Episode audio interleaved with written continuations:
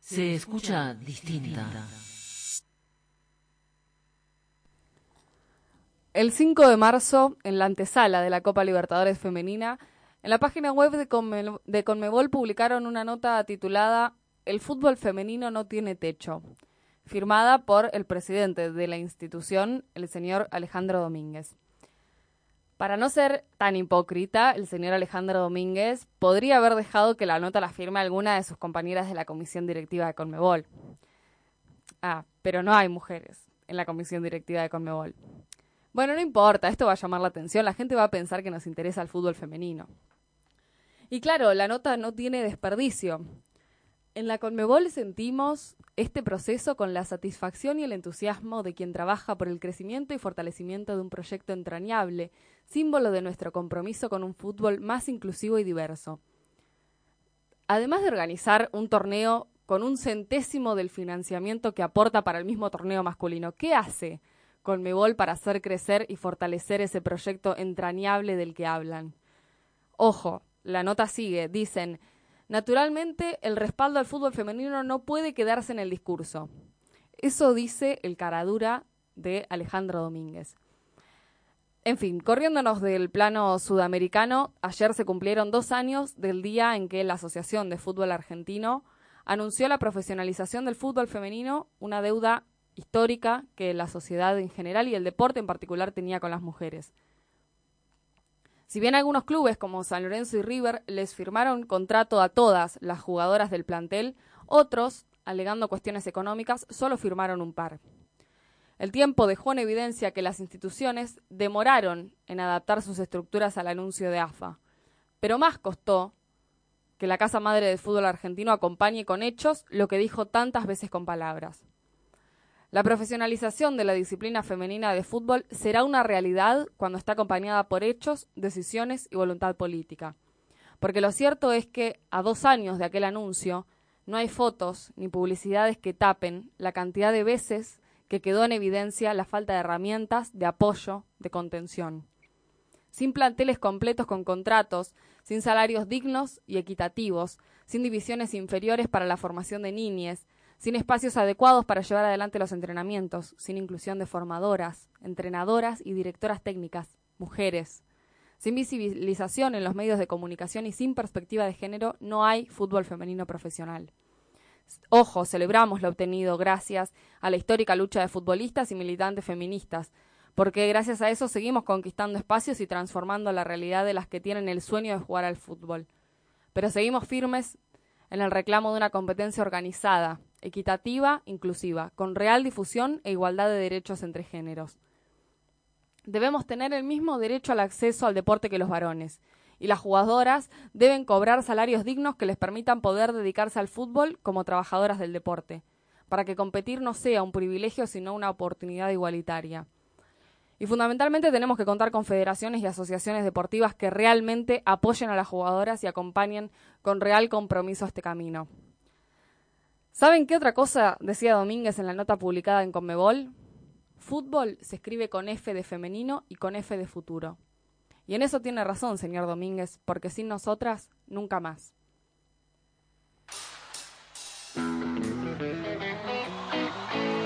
Ingresa al aire comunitario el equipo de la No Se Mancha, que forma de la siguiente manera. El chino pene el arco. En el fondo la línea de cuatro con Brian Ojeda, El Goyo Graso, Lucas Torres y David Soltero. En el medio campo, Valentina Durán, Felipe Bertola y Eduard Paz. De enganche, Miranda Cerda Campano. Y en la delantera, Maya Kubrick y Marina Tegui. Conduce técnicamente Nazareno Santucho Re.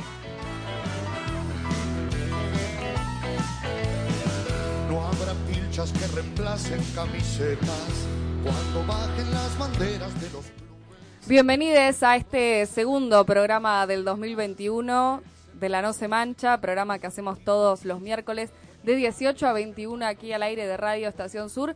Todavía no me acostumbro a decir el nuevo horario del programa, casi digo de 21 a 23. Eh, no pasó, mi nombre es Miranda Cerdad, como les comentaba, hasta las 21 les vamos a estar haciendo compañía. Bueno, con bastante información han pasado varias cosas en la semana que vamos a, estar analizando. Eh, veo ahí a alguien nuevo que se va a estar sumando a la No Se Mancha en el día de la fecha y que a mí me alegra muchísimo, nada más y nada menos que porque es hincha de, de San Lorenzo. Pero bueno, antes voy a presentar a los compañeros que aquí me acompañan en el piso del estudio Jorge Alorza. Eh, empiezo por mi compañero en la conducción de este programa, el señor Lucas Torres. ¿Cómo dice usted que le va? Yo pensé que iba a decir estoy contenta porque el chico es muy capaz, estoy contenta porque el nuevo compañero No, porque es la va a romper. No, es hincha de San Lorenzo. No, que no tengo duda que la va a romper Dios. porque es hincha de San Lorenzo. Eh, bueno, buenas tardes para, para todos. Eh, no voy a decir una tarde de miércoles como el otro día, pero la verdad es que la tarde mucho no acompaña acá afuera. Eh, vamos a intentar hacerle más amena la, la tarde acá con muchísima información, mucho debate y sobre todo con una entrevista bastante particular y que teníamos ganas de hacer, así que bienvenido sea este programa. Sí, está bastante feo el día. No sé si ya se viene el invierno. ¿Qué pasa? Bueno, se está terminando el verano, de hecho, y lo peor es que acá no tenemos ni un mate. Yo lo veo al Chino Pérez ahí, que hoy vuelve a la conducción, a la producción de este programa, con un mate. Nosotros acá lo más triste. Emponchados estamos prácticamente. Emponchados, sin mate, sin tortas fritas. La verdad que yo de hecho estoy teniendo un día bastante triste, no la voy a caretear hoy, estoy bastante mal humor, les pido que no me hagan enojar. Oh, Dios. Pero bueno, le, le vamos a poner onda igual, le vamos a poner onda. Eh, sí, eh, hoy juega San Lorenzo. Bueno, capaz que San Lorenzo esta noche me, me da una alegría y revierte el humor que, con el que vengo acarreando este miércoles. Señorita Valen Durán, bienvenida. Eh, bueno, no sé si se escuchó. Buenas tardes a todos. Eh, acá muy contenta eh, de volver acá al, al estudio, lo re extrañaba. Y eh, tuve suerte porque hoy en mi casa no tengo luz, hace cinco horas más o menos que estoy sin luz, así que justo dio la casualidad que si no, no podía, no podía salir en el programa. Menos mal. Bueno, Sí. te tocó. Eh, igual, obviamente, si hubiese estado sin luz y a alguien más le tocaba venir, se hacía cambiaza, no había problema. sí, sí, bueno, sin duda. le tenía Lo que sacábamos al, a al del micro que, que acelere un poco porque si no, no llego, porque estoy de berizo. Bueno, ya veo a toda la gente conectada del otro lado, a quienes nos acompañan de manera virtual por protocolos que estamos respetando a rajatabla aquí en la radio. Eh, no sé por quién empezar. Bueno, eh, me falta gente además, en realidad, ahora que me estoy dando cuenta. Bueno, Maya eh, no está del otro lado en este momento, yo porque la suelo presentar primero, eh, pero nos va a estar acompañando en un ratito nada más. Y eh, Mike va a estar hoy con su columna de deporte y ambiente, va a ser acompañada por Mar, que eh, hoy le va a estar dando una mano. Así que bueno, Mar, bienvenida. Si nos querés comentar un poco de qué va a ir la columna del día de hoy. Hola Mir, hola a todos, ¿cómo andan? Bien, muy bien. bueno, ¿Vos? muy bien, muy bien. La verdad que a diferencia de- del resto, a mí me gustan estos climas. Está para, está para, para tomar mate, comer unas tortas fritas y escuchar a la No Se Mancha, obviamente. Claro. Lástima que acá no hay mate ni tortas fritas. Pero estamos bien. Tenemos la no se mancha. Bueno, como vos bien decías, Mir, hoy voy a estar acompañando a Maya en la columna Deporte y Ambiente. Vamos a hablar de, del día de, del Día Internacional de la Acción por los Ríos, que fue el pasado 14 de marzo, y vamos a estar relacionándolo un poco con lo que son los deportes acuáticos, los deportes que se hacen en esos territorios, y ahí debatiendo la importancia, obviamente, de, de este recurso tan importante y tan imprescindible para la vida. Bueno, está muy bien, entonces por ahí va a ir la, la columna de deporte y ambiente en el día de hoy. Felipe Bertola, ¿cómo dice usted que le va? No estaba preparado para abrir el micrófono, lo quise sorprender. Re, loco, me están, me están cagando la vida. No, para nada. Nunca, nunca me puede cagar la vida la no se mancha, más en este nuevo horario que, que nos queda tan cómodo y que sabemos que muchos oyentes se suman, ¿no? Volviendo, volviendo a casa escuchando periodismo deportivo popular y feminista. Me va muy bien, Miri, me va muy bien, eh, porque me encanta estar acá. Bueno, me alegro mucho. Y, y, bueno, eh, su compañero no, no lo veo aquí conectado. No sé si va a entrar en un rato más. A Feli le va a estar acompañando al señor Eduard Paz. Eh, pero, mm, ¿de, ¿de qué van a hablar? Tienen un tema muy interesante hoy, por lo que tengo entendido. Exactamente, hoy vamos a tocar un poquito la situación nuevamente de los parques eólicos, ¿no? La causa del macrismo que eh, también tiene involucrado a, Carlitos Tevez. Lo que ocurre es que en el último tiempo se dijo que eh, está la posibilidad de que de que el delantero de Boca eh, tenga que presentarse a declarar y hay una mínima puerta, yo la veo muy complicada, pero sí de que Tevez vaya, vaya a prisión por, por la causa de los parques eólicos y nos parecía interesante mencionarlo. Después al mismo tiempo, como saben, se viene se viene una, una, Copa América este año, al mismo tiempo hay eliminatorias y eh, tanto desde la, e, desde la MLS y desde Europa no se quiere ceder a los jugadores por cuestiones del COVID. Eh, discusiones que me parece que son más que interesantes para poner hoy en debate arriba de la mesa. Eso vamos a estar tocando en esta tarde. Bueno, un popurrí de varias cosas más que interesantes para analizar. Hoy también nos acompaña y la va a estar acompañando a Valen con toda la actualidad del fútbol femenino el señor Brian Ojeda. ¿Cómo dice usted que le va? Hola, Mil, un saludo ahí a la mesa y a toda la audiencia. Bien, estamos muy bien, por suerte, contentos porque ganó gimnasia, el fútbol femenino de gimnasia ganó, ya lo vamos a adelantar más adelante. Siempre no te veo, ¿Tenés la, de ¿tenés la de gimnasia puesta hoy? No, no tengo la de gimnasia, ¿La tengo de la de Newell, pero, ah, pero remera, no camiseta, remera. Está muy bien. Vamos a, vamos a salvar las diferencias porque me molesta la gente que le dice camiseta a las remeras. está muy bien, son cosas Así distintas. que bueno, vamos a traer eh, actualidad también aprovecho para avisar que la semifinal de la Copa Libertadores de Fútbol Femenino se está jugando. Está jugando el candidato Corinthians contra América de Cali, el último campeón, y el campeón del Brasileirao. Así que mientras escuchan la No se mancha, le pegan una buena relojeada al partido, que es una buena propuesta. Sí, por supuesto que es una buena propuesta. Bueno, que creo que solo Deporte B está transmitiendo de cualquier manera la Libertadores Femenina. Nosotros, de hecho, acá, eh, no sé, tenemos Deporte B porque nosotros Sí, estamos viendo Champions. Hay gol de Corinthians. Eh, hay gol de Corinthians. 1 a 0 gana el Corinthians, lo acaba de hacer. Perfecto. Ahí, bueno, Lucas muy atento con toda la información. Nosotros no sé si en este televisor tenemos Deporte B. Vamos a tratar de encontrar el partido para mantenerles actualizados. Eh, y bueno, hoy también nos acompañan, eh, cosa que no sucedió la semana pasada, pero hoy sí les toca, eh, los compañeros de Uturuncos, de la Facultad de Humanidades y Ciencias de la Educación. Siempre tengo un problema gigante para decir el nombre de esa facultad. Se me traba, se me lengua la traba. Eh, pero bueno, voy a empezar por mi querida Charo Gómez. ¿Cómo dice usted que le va? Buenas, ¿cómo andan? Yo por suerte estoy con mate, así que... Vos estás joya. No, un poquito mejor que ustedes, me parece. Sí, eso seguro. No, bueno, bien, bien eh, contenta de volver acá. Eh, y hoy así acompañada eh, de Pedro que se suma hoy. Era sorpresa, Charo, era sorpresa. Ah. Sí.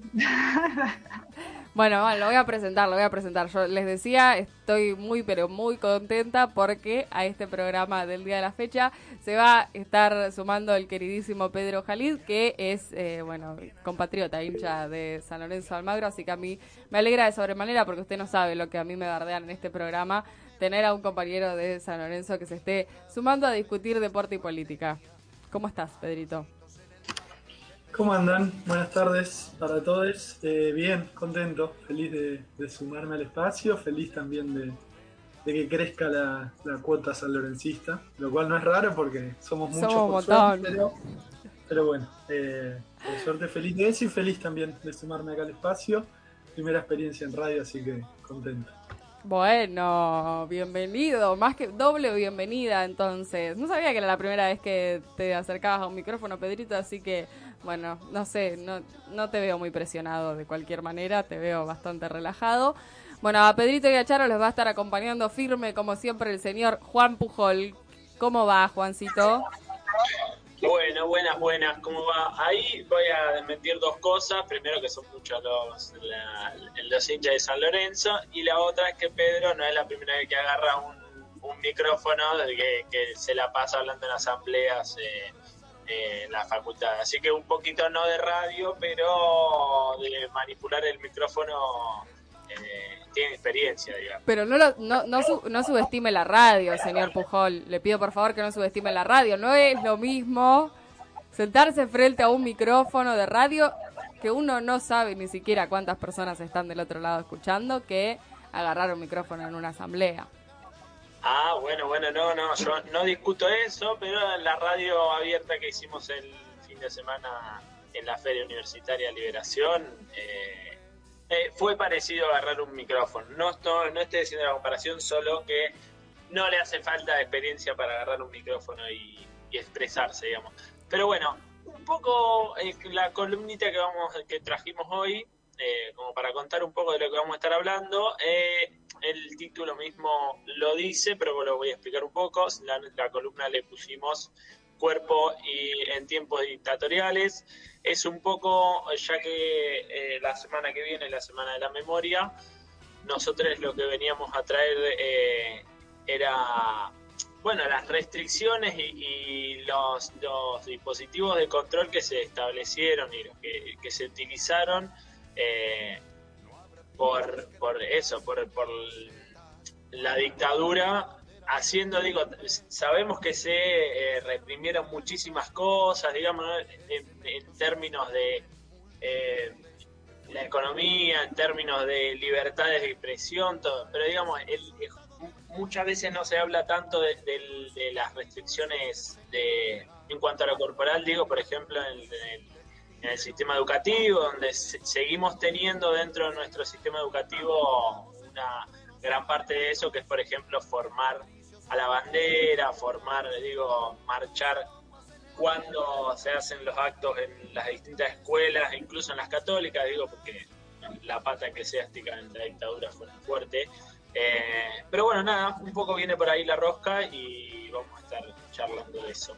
Bueno, tema más que interesante entonces el que traen los compañeros del profesorado de educación física. Nosotros nos vamos a ir a una breve pausa y vamos a escuchar una canción que me gusta mucho, que se la dedico a mi hermano, que en realidad me la metió en la cabeza, estuvo como cinco días escuchando esa canción hasta abajo de la ducha y eh, me gusta mucho, así que si está escuchando el programa, eh, se la dedico.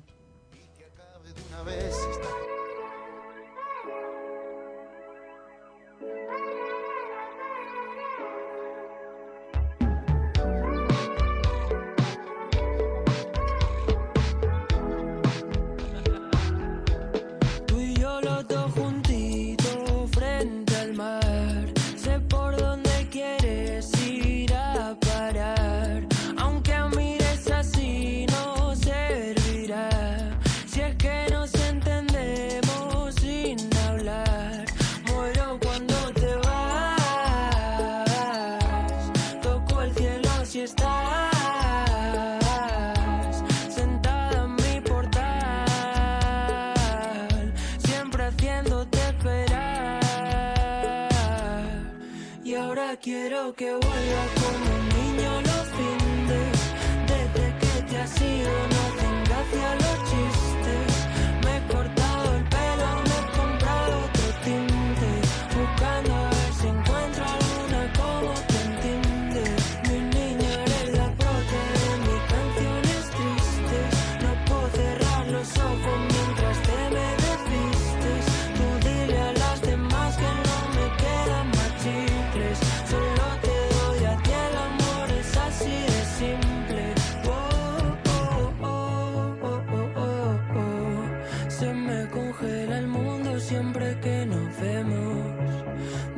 Discutir contigo como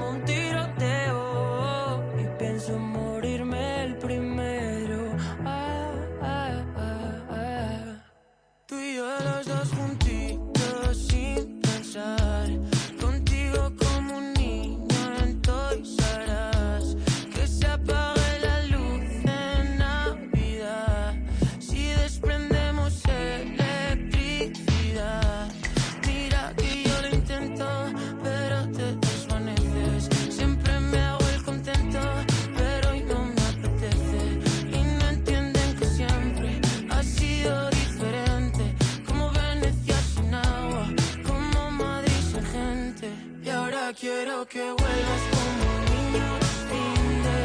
Desde que te has ido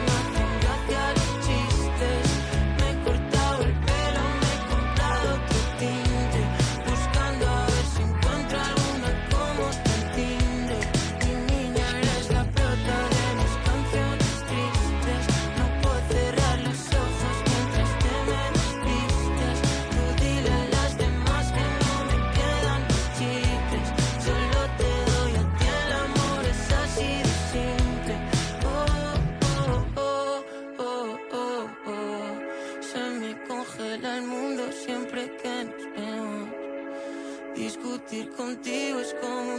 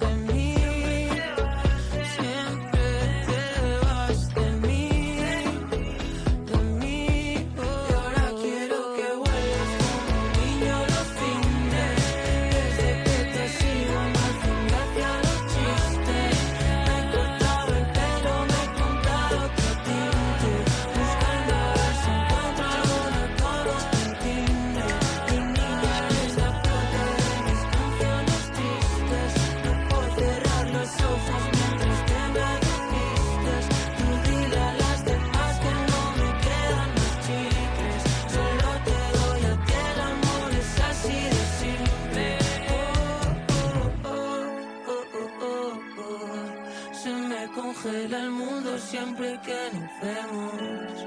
Discutir contigo es como un tiroteo. Y pienso morirme el primero.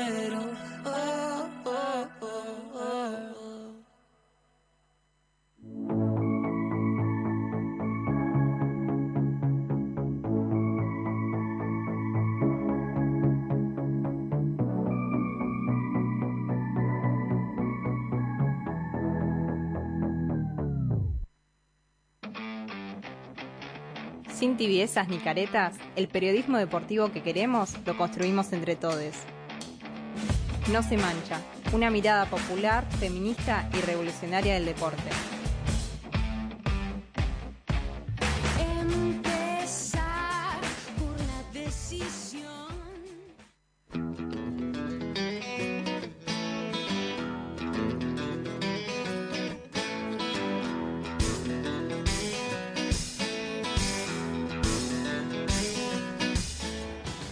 Bueno, me trajeron una factura, así que ahora ya estoy contenta.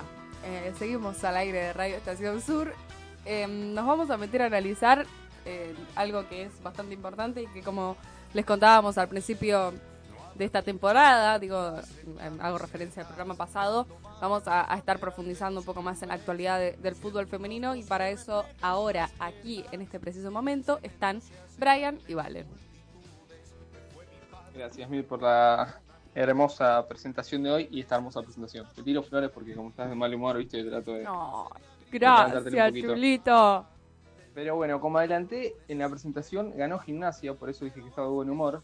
Le ganó 5 a 0 a las Malvinas, equipo que disputa la Liga Amateur Platense, y es la segunda victoria consecutiva para las dirigidas por Mariano Maida. Recordemos que la semana pasada le ganaron 4 a 3 a San Lorenzo sobre la hora. Los goles los marcaron Micaela Lambar en dos oportunidades, Paulina Tevez también en dos oportunidades, y cerró la goleada y la Rey, que volvió a convertir tras haberle convertido a San Lorenzo. Muy buen comienzo al lado de Mariano Maida, que da pasitos firmes y se va afianzando. Ahí seguramente Vale en el piso me va a completar la Sí. información de los equipos de la región. Sí, por el lado de Villa San Carlos continúan las pruebas de jugadoras. Este sábado se llevarán a cabo para conformar la categoría de sub-19 y se van a desarrollar en el predio de la cantera ubicado en Avenida Montevideo y 54 eh, en Berizo a partir de las 10 de la mañana. Por otro lado, eh, volvió Florencia Gaitán a Villa San Carlos después de su breve paso por Racing, en el que estuvo desde fines de junio de 2020 hasta marzo de este año. Y del lado de estudiantes, eh, respecto a su preparación para el certamen de primera división, eh, se encuentran en proceso de rearmado del plantel, ya que el equipo sufrió la salida de 12 jugadoras. Y eh, hasta, hasta hoy todavía los, eh, los dos equipos no jugaron ningún amistoso. Bueno, eh, me parece bastante interesante la, la información que, que- Perdón, no sé si te corté, Bryce, ibas a decir algo. No, no, no, no, no iba a decir nada. Iba a decir quizás que se nota un poco la brecha entre estudiantes que se está rearmando y gimnasia que ya disputó dos partidos amistosos, ganó los dos, confirmó hace poco su nuevo entrenador, digamos. Se nota un poquito por ahí los pasitos más fuertes y, y seguro que está dando gimnasia. No es porque yo sea parcial, ¿eh? No, sí, entiendo igual que esto también creo que, que tiene que ver con una problemática de- del fútbol a nivel nacional, ¿no? De, de cómo cuesta el, el armado de los equipos y, y la consolidación de los mismos, digo, eh, en relación al tiempo de, de entrenamiento, cómo eso va va fluctuando constantemente. Digo, es difícil para un club que concretamente no destina suficientes recursos a la disciplina femenina también poder consolidar un equipo y, bancarlo y, que eso de repente sea una, una estructura formada. Así que, eh, bueno, creo que también es algo que, podríamos ligar a, a problemáticas que venimos tratando y abordando desde hace bastante tiempo. Sí, y si querés ya entramos a la Libertadores.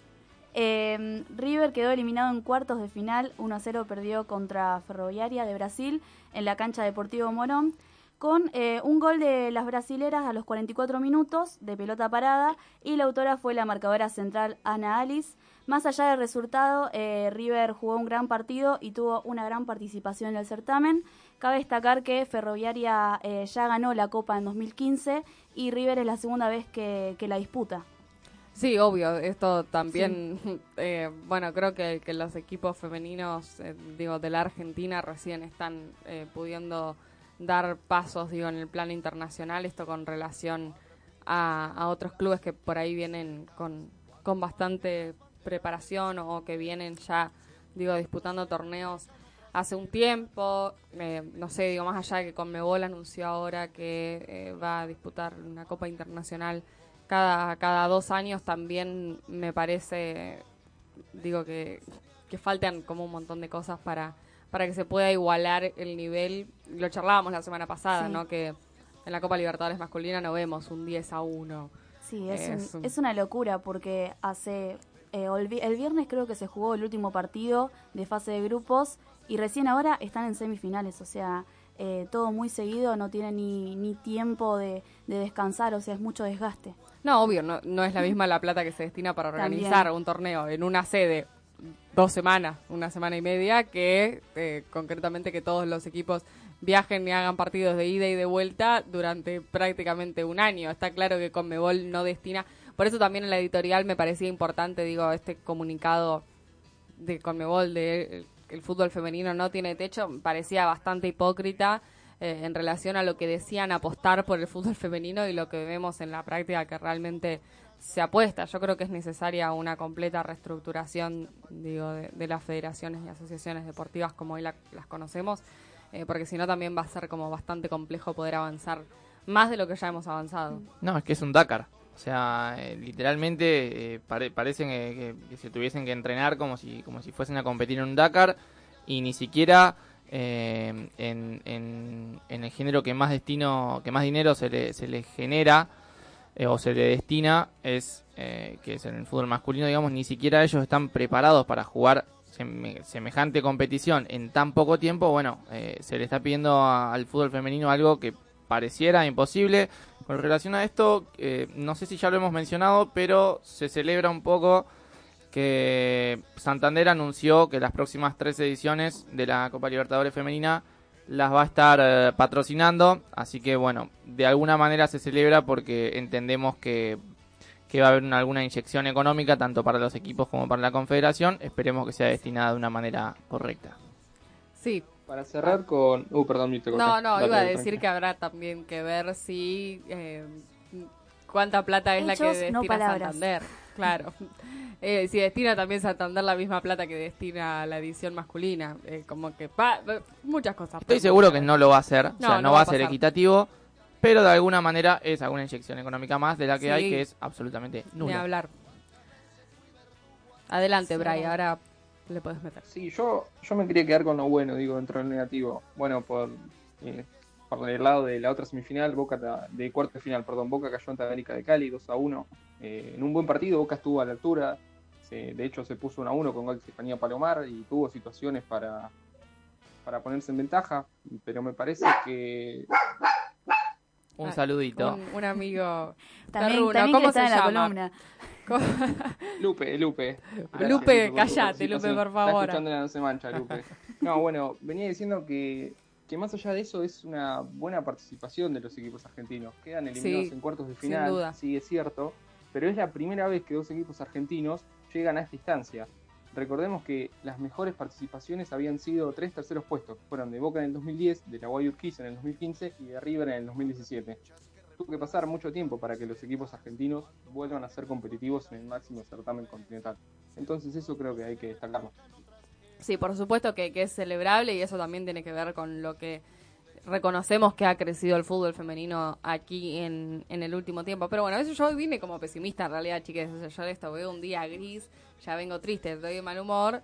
Y bueno, sí, la verdad que no, no tengo ganas de verle cosas positivas a nada. Pero eh, es, es cierto que hay una realidad que es que el fútbol femenino ha avanzado en el último tiempo en nuestro país y vemos reflejados, digo, eh, estos avances en el plano internacional. Me parece que es, es des- absolutamente destacable eh, el papel que, que hicieron River y Boca en esta Copa Libertadores. Sí, mismo también que eh, ahora se pueden ver los partidos por televisión cuando antes, cuando éramos chicas, no veíamos un partido de fútbol femenino, pero en ningún lado. No, ni, ni de casualidad.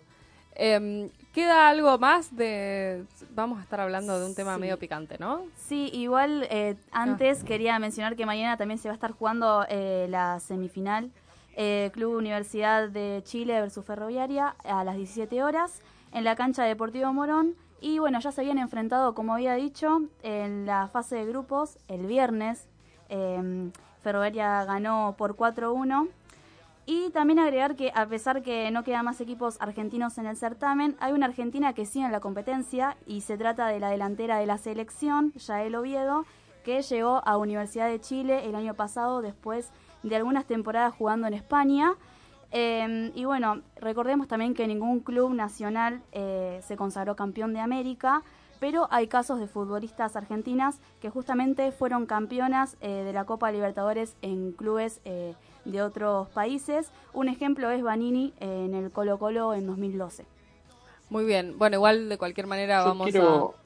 No, iba a decir que los vamos a mantener eh, informados con lo que siga sucediendo ahora entre el Corinthians y, y América. Eh, Quedan 10 sigue- minutos. Quedan 10 minutos, sigue ganando el Corinthians 1 a 0. 1 a 0. Bueno, si llega a haber algún gol de último minuto en, en esta semifinal, obviamente vamos a estar eh, actualizando la información. Acá Lucas lo veo que está con el celular y desliza, desliza todo el tiempo. No, sí, porque la mencionó Oviedo y Oviedo fue la, la que marcó el gol de la U de Chile eh, el otro día en la derrota 4-1 contra Ferroviaria. Así que también me pareció importante marcarlo. Creo que Brian quería decir algo. Sí, quiero cerrar con esto, que los partidos que se transmitieron por Facebook de la Copa Libertadores llegaron a 7 millones de reproducciones, que me parece un número excelente para, para lo que nos quieren vender siempre, ¿no? Que dicen que el fútbol femenino no vende, que no se mira, que no se consume. Nada, los números están.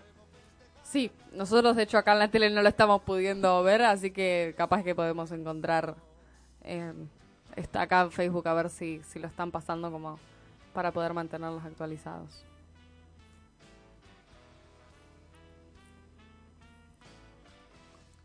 Vamos, eh, creo que hay información, bueno, bastante picante en relación a, bueno, eh, algunas situaciones de violencia de género que, hemos abordado en el programa, eh, sobre todo el, año pasado, ¿no? Cuando tuvieron lugar eh, algunas de, de estas denuncias. Bueno, alguna que es un, po- un poco más reciente, pero bueno, también vamos a estar charlando un poquito de eso, ¿no, Brian? Sí, sí, porque en las últimas horas trascendió que Sebastián Villa va a ir a juicio oral por el caso de violencia de género contra su expareja Daniela Cortés. Eh, la fiscal que lleva el caso, Verónica Pérez, así lo dispuso. La causa se reactivó este lunes con el fin de esclarecer los hechos que fueron denunciados recién, eh, que, que fueron denunciados perdón, en abril del 2020. El jueves pasado se realizaron las pericias psicológicas y aunque falta una semana todavía para obtener los resultados, la fiscal sostiene que para ella Villa es culpable, que, efectivamente le pegó, maltrató y amenazó a su ex mujer y por eso lo lleva a juicio oral. Yo espero y esperamos que la justicia actúe con conciencia y que Boca como club esté a la altura, porque recordemos que lo habían separado a Villa del plantel y por una cuestión deportiva, porque los resultados mandan en el mundo del fútbol cuando no debería ser así, lo terminan teniendo en cuenta. Y quiero decir que este caso no es el único que ha explotado en las últimas semanas. En el mundo de estudiantes pasó algo similar y ahí Valen nos tiene la data más, Sí. más concisa. Sí, en, en relación a lo de Villa, yo quería acotar, eh, digo, eh, en primer lugar, un poco, bueno, hablábamos la semana pasada de, de unos de los reclamos que hicimos en el marco de, de las movilizaciones por el 8M, que tenía que ver con una reforma judicial feminista. Digo, se- el jueves pasado se le hicieron pericias psicológicas em, a la víctima. Esto no solamente incluía a dos psicólogos que había puesto la fiscalía, sino que a un psicólogo que había puesto la defensa. Esto implica para la víctima relatar una y otra vez cuáles fueron los hechos. Eh, sabemos que esta justicia nos revictimiza todo el tiempo y eso creo que es una práctica que se tiene que, que poder terminar, así que esa es una de las primeras cuestiones que quería señalar. Eh, y en segunda instancia, digo, eh, Villa no solo vuelve a jugar en Boca porque los resultados no estaban acompañando al equipo Ceneice, sino porque Boca hoy no tiene un protocolo de acción contra la violencia de género. Esa es una realidad. Boca ni siquiera tiene una subcomisión o un espacio institucionalizado de género dentro del club y eso también es bastante preocupante porque hablamos de uno de los clubes más grandes de, de la Argentina eh, con una dirigencia que se supone que no es tan mala como la anterior eh, y digo muchas cosas por, por cambiar eh, todavía. Eh, si, si Boca tuviera un protocolo de, de género que dijera, no, este chabón no va a volver a jugar al fútbol hasta tanto no se resuelva su situación judicial eh, y eso se respetara, eh, Villa claramente no hubiese vuelto a jugar, pero bueno, como no lo hay, eh, bastó con separarlo del plantel por algunos días, algunas semanas y después decir, bueno, listo, ya está, la gente se olvidó. A otra cosa mariposa, Villa vuelve a ser titular. Sí, se puede ver también el contraste con lo de Diego García, que en Estudiantes eh, fue denunciado por abuso sexual en febrero y en un primera instancia se activó el protocolo institucional de acción y prevención e intervención ante situaciones de violencia de género. Y bueno, y hasta ahora la causa avanza. El juez de garantía rechazó el pedido de la defensa de eximirlo eh, de prisión y ya fue citado a declarar. Llegando al caso, puede ir a prisión durante 15 años.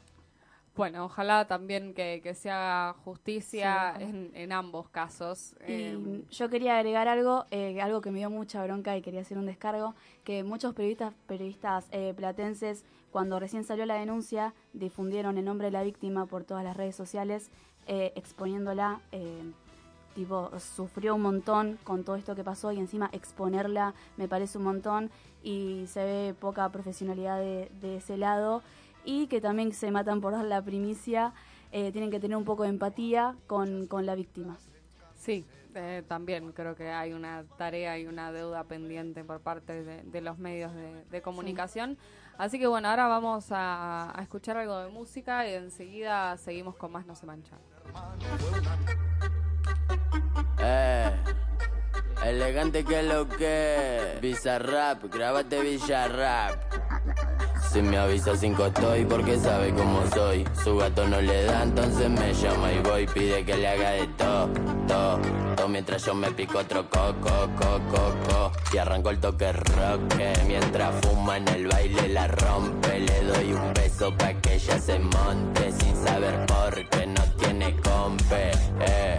Dos de tetrabric, una jarra y picándome el rick. Andamos con el visa en la villa, el tintín. Lo maduro tomando un puntín, moviendo los brick. Una reposera y una sombrilla. Todos los gatos vienen capilla. Acá no compramos con los rastrillos. Y de noche en el coche la soga brilla. Dale tu atrévete que llegó el que más le mete. Nos cruzamos por las redes, pero no fuimos al garete. Mi convete siempre activo, amigo 24-7. Siempre donde no hay testigos, sigo metiendo caliente. Cero berretines, ranchando en la esquina con los grandes y los guachines. Yo no falta el respeto que conmigo no patinen. No me prendo el embrollo, yo los dejo que caminen. Si me avisa cinco estoy porque sabe cómo soy. Su gato no le da, entonces me llama y voy. Pide que le haga de todo, todo, todo. Mientras yo me pico otro coco, coco, coco. Y arranco el toque rock. Mientras fuma en el baile la rompe. Le doy un pa' que ella se monte. Sin saber por qué no tiene compe. Eh. Dos de tetrabric, una jarra y picándome el rick. Andamos con el visa en la villa, el tintín. Lo maduro tomando un puntín, moviendo los brick, los ruchi y los pinchos. Tres damas Juana en la pelo pincho. Una parrilla y chinchu en el quincho. Los rochos joseamos hasta hacernos millo por los pasillos. Yo me siento el king, mientras que el chiripi explotamos un motín. Los negros en cuero, cumbia al rin tin tin. Desde que empezamos ya le dimos fin. Con mi mi barrio le mete La turra perreando, agitando el rosquete Colgando un mellizo de un equitete Le vuelo la gorra, los bigotetes Acá en el oeste andamos recruz somos turro a menudo. Hacemos lo que ninguno pudo. Si hablan de más, los dejamos mudos, te lo juro. Si avisa cinco estoy porque sabe cómo soy. Su gato no le da, entonces me llama y voy. Pide que le haga de todo, todo, todo. Mientras yo me pico otro coco, coco, coco. Cumbia 420 pa' los negros. Elegante que lo que. Villa Rap. Eh, esto no es letra, rutina. De la machorra a la más fina. Desde el barrio Argentina. Rompiendo tarima. Matando la liga.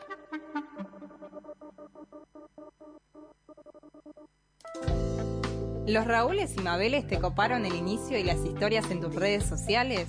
No te preocupes. Seguinos en Instagram, arroba la no se mancha o encontrarnos en Facebook como no se mancha. No podemos mandar más fruta.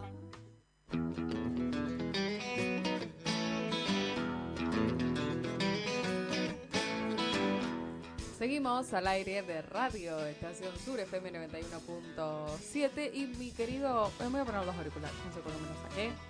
Me estaba molestando un poco, tenía calor. Ahora sí. El señor Lucas Torres, a quien tengo aquí enfrente mío, nos trajo... ¿Qué nos trajiste? ¿Qué nos vas a convidar? Les voy a convidar un par de fechas que durante esta semana eh, son, han sido y bueno, en los próximos días también serán importantes.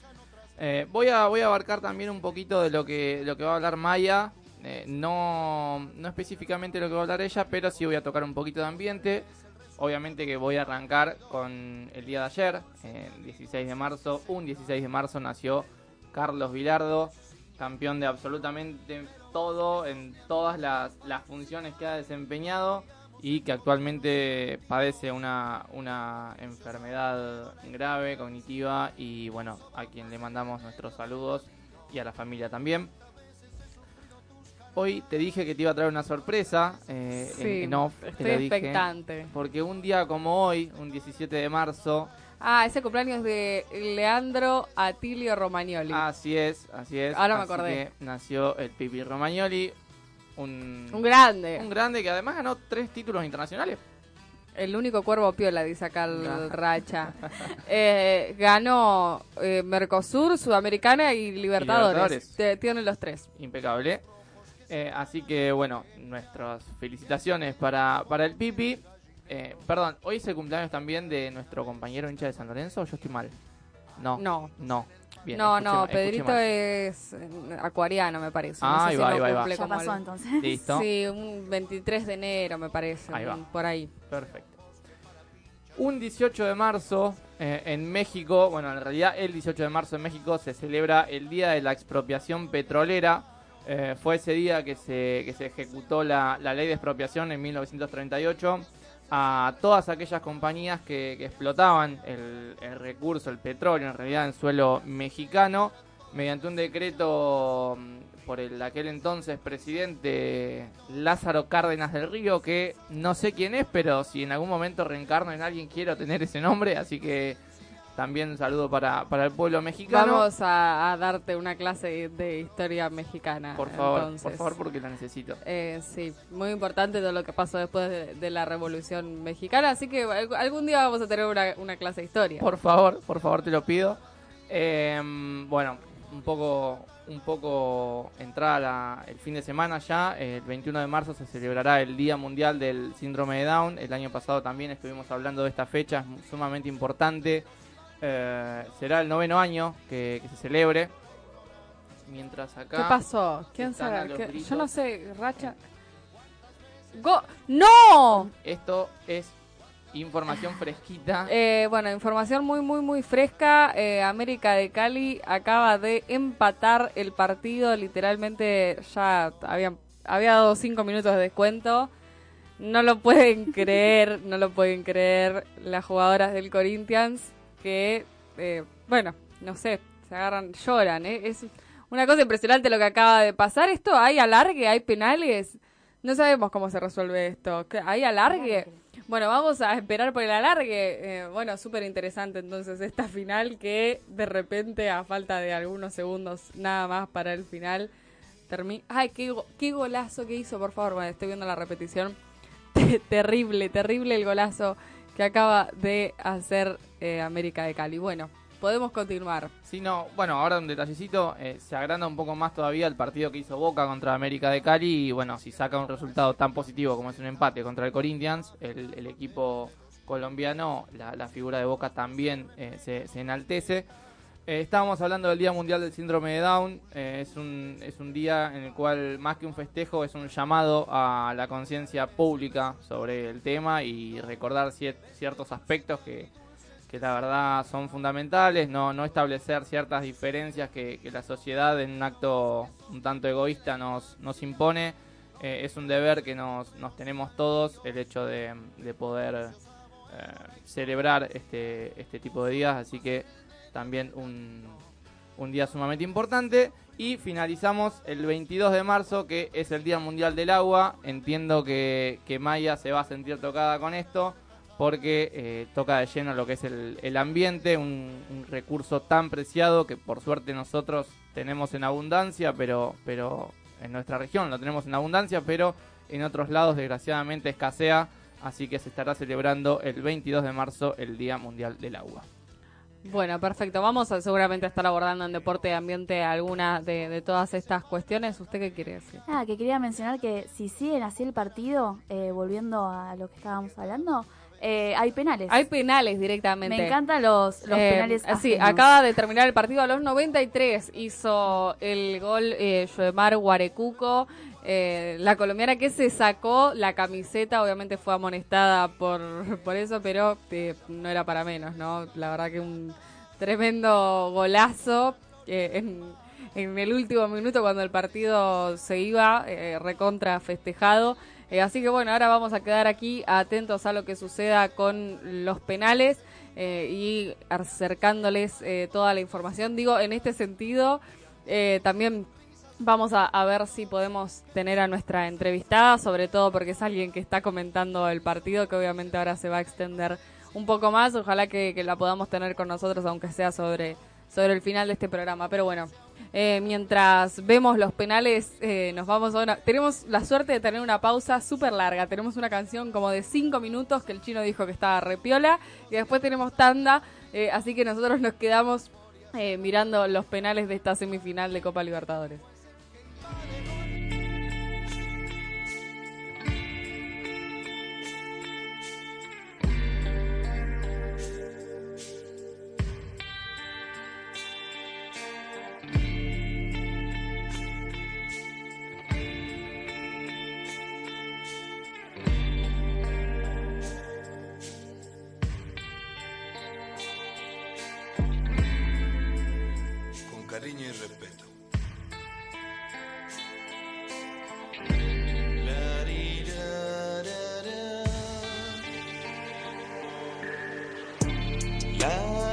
Tierra gira hoy menos veloz.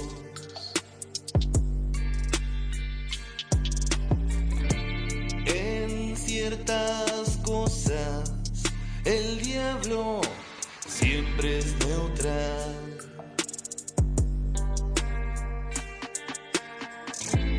Pasará, ya pasará.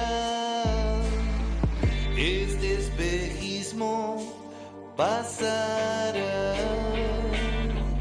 Qué voluntad, qué corazón, qué hijo de Copperfield. Una actuación sutil se hace pero no es Gil. Belcebú se abrió de gamba y se hizo aire. Ni con vos, ni conmigo, ni con nadie. Pero ¿cuánto va a durar? ¿Qué puede durar? Si con madurar seguro va a olvidar. Ilusiona toda esa novedad. Pero allá viene un montón nuevito y lo nuevo morirá. Cerras los ojos y ves la boutique del rock.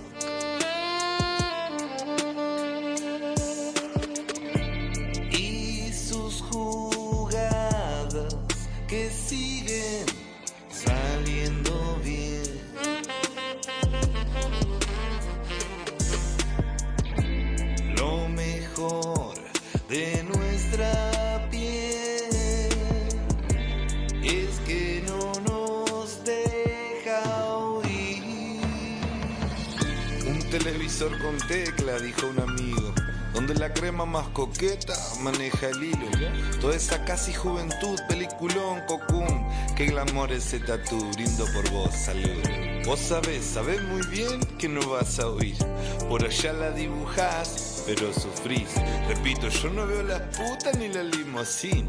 Te vi tomando lo mismo que yo en el camarín.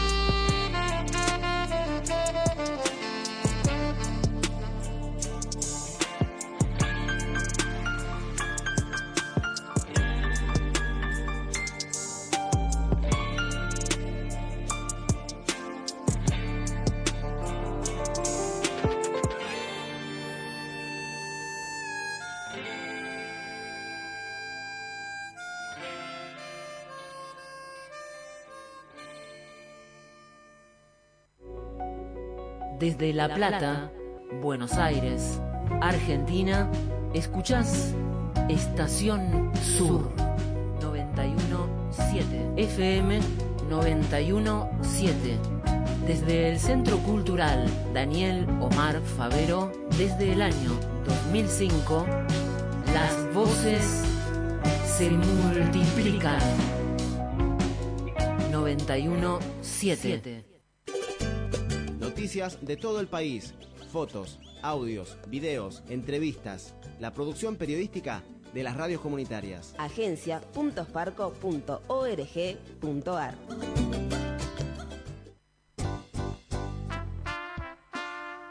La bicicletería.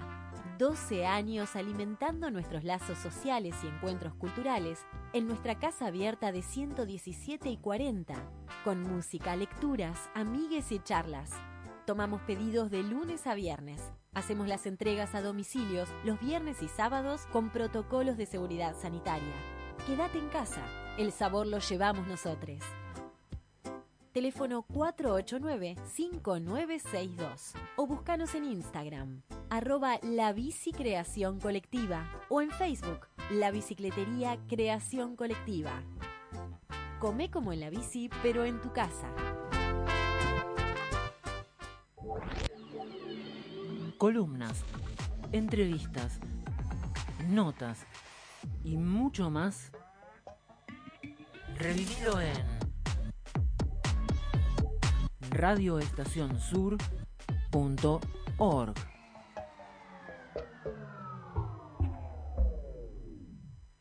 Estación Sur pone las voces, la información, la música, los debates al aire y online. En tu casa y a donde vayas. Donde vayas. Aportá económicamente. En nuestra web busca Res Comunitaria. Res Comunitaria. Aportá lo que quieras, las veces que quieras. 917. Como el aire comunitario. No te voy a olvidar, aunque nunca te vi. Ya no voy a llorar, ya no voy a parar. Hasta que amanezca en el aire esa libertad. Hasta que aparezca en el aire esa libertad.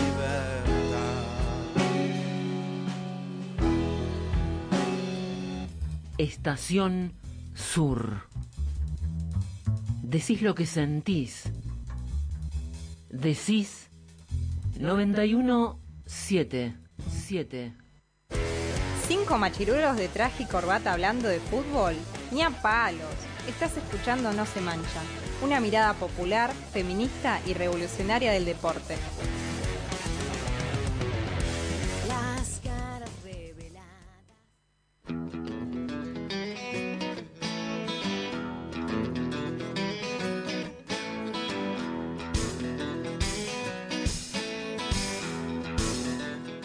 Seguimos al aire de Radio Estación Sur 1 a 1 está la definición por penales. Eh, 2 a 1 ahora Corinthians arriba.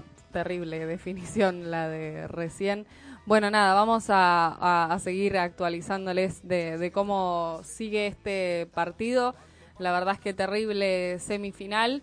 Pero ahora vamos a meternos con algo que, nos parecía bastante interesante en el día de hoy. Bueno, estrenando columna, básicamente porque la semana pasada fue más un, un abordaje de, de las cuestiones que vamos a charlar a lo largo del año. Pero bueno, hoy un poco para tratar deporte y ambiente ya están conectadas nuestras queridas compañeras Maya Kubrick y Martecli. Bueno, te saludo, May, porque no estuviste en la presentación. ¿Cómo estás? Muy bien, buenas noches, buenas tardes en realidad, buenas noches Miri, buenas tardes los que están en la radio, también mis compañeros que están acá conectados. Eh, nada, muy contenta, muy contenta de salir de nuevo al aire comunitario de Estación Sur.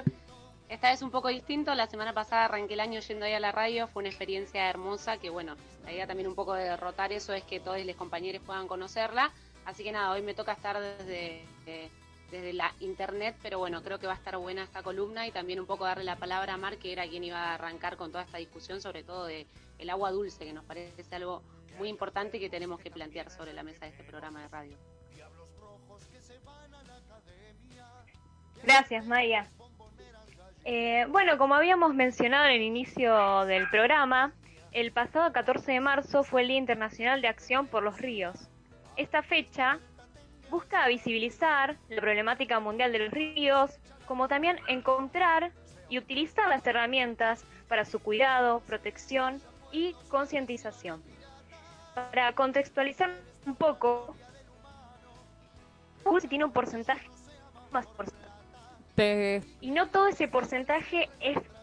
¿Me estás escuchando? Sí, se cortó un poco lo último, no sé si podés volver a, ahí a, a repetir. Sí, estaba mencionando que el agua dulce tiene un porcentaje de 2,5% en el planeta Tierra.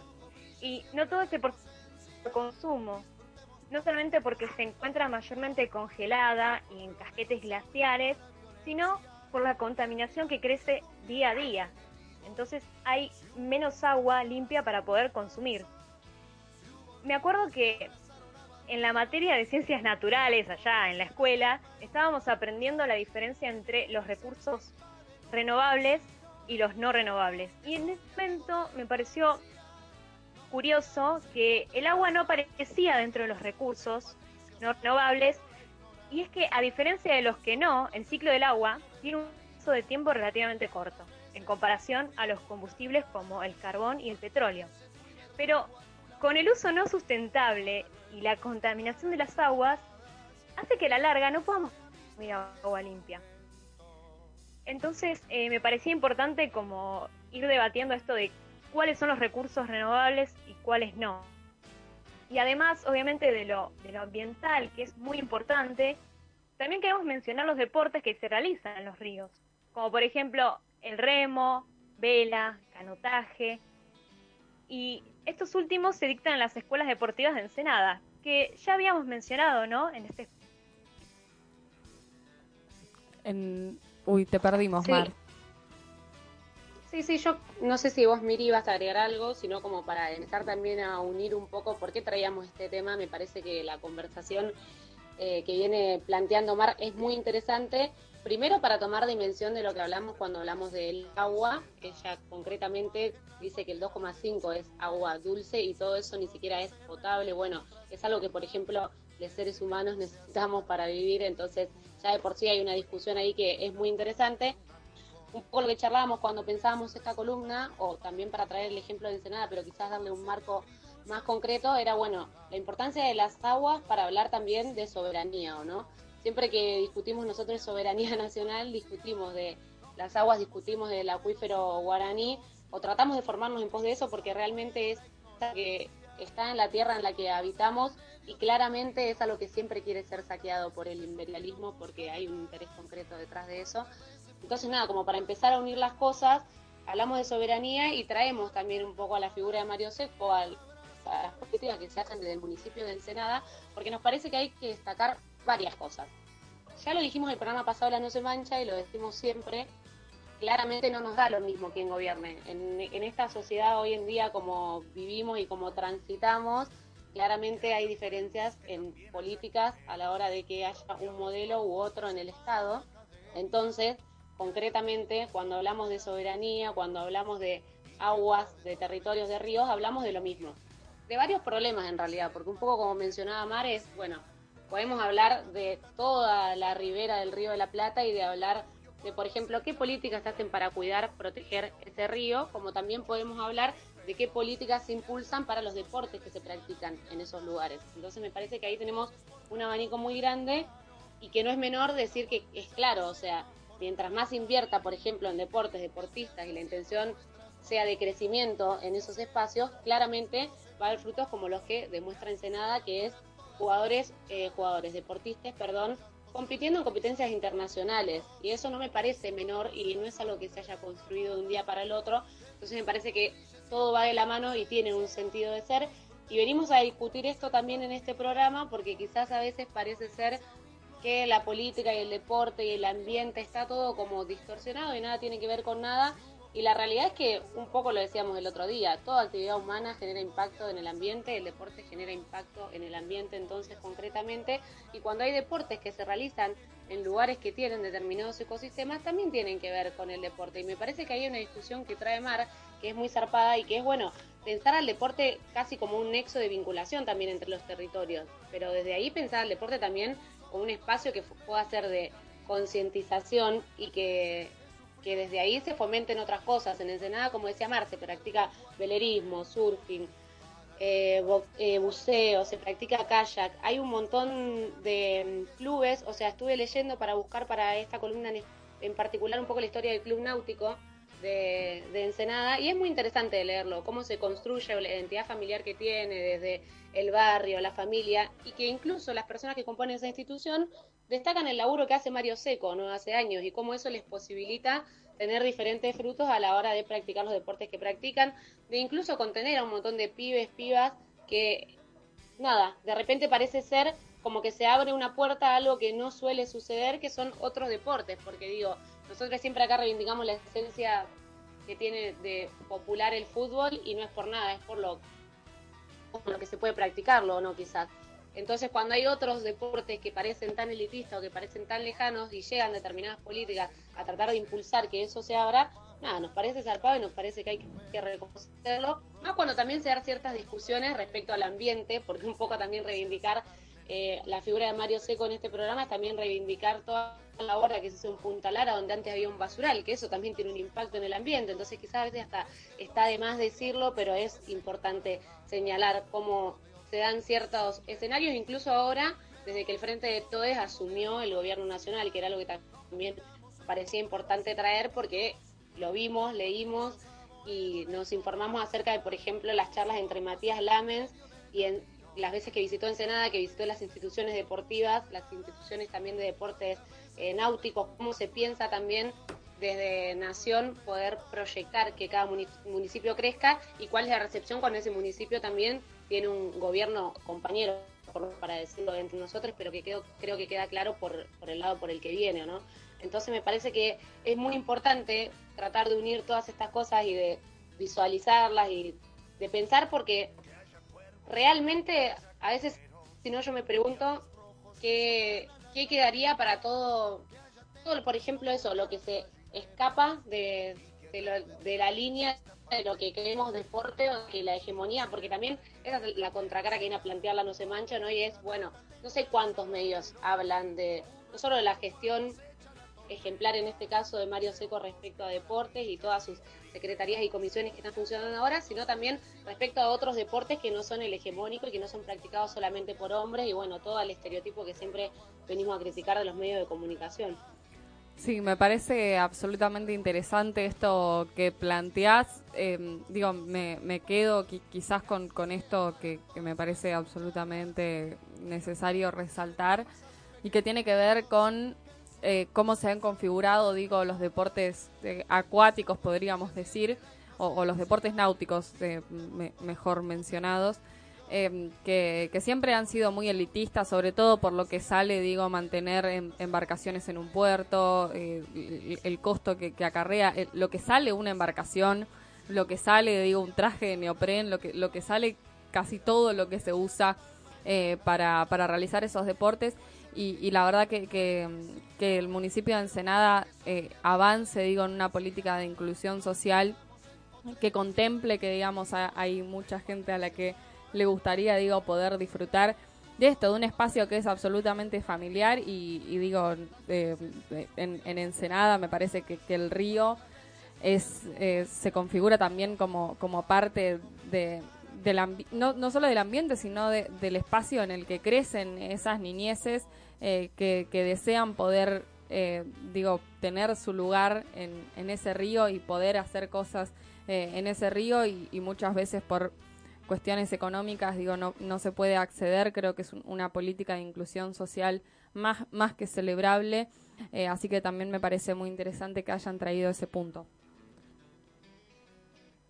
Y quizás para seguirme echando con algunos datos, nada, me puse a buscar, que un poco era la intención y era lo que veníamos mencionando, o venía yo tratando de mencionar en el programa anterior de La No Se Mancha, también la feria universitaria, que hubo una radio abierta de La No Se Mancha, charlar un poco de cómo también indagar hacia cosas, por ejemplo, en lo que a mí respecta, que siempre estuve más metiéndole a los medios de comunicación o al periodismo femenino, bueno, la verdad que también me encuentro con un mundo dentro de los deportes náuticos y está buenísimo plantearlo desde ese lugar también para tratar de generarle el interés a toda la gente que, escucha este programa y que hace este programa.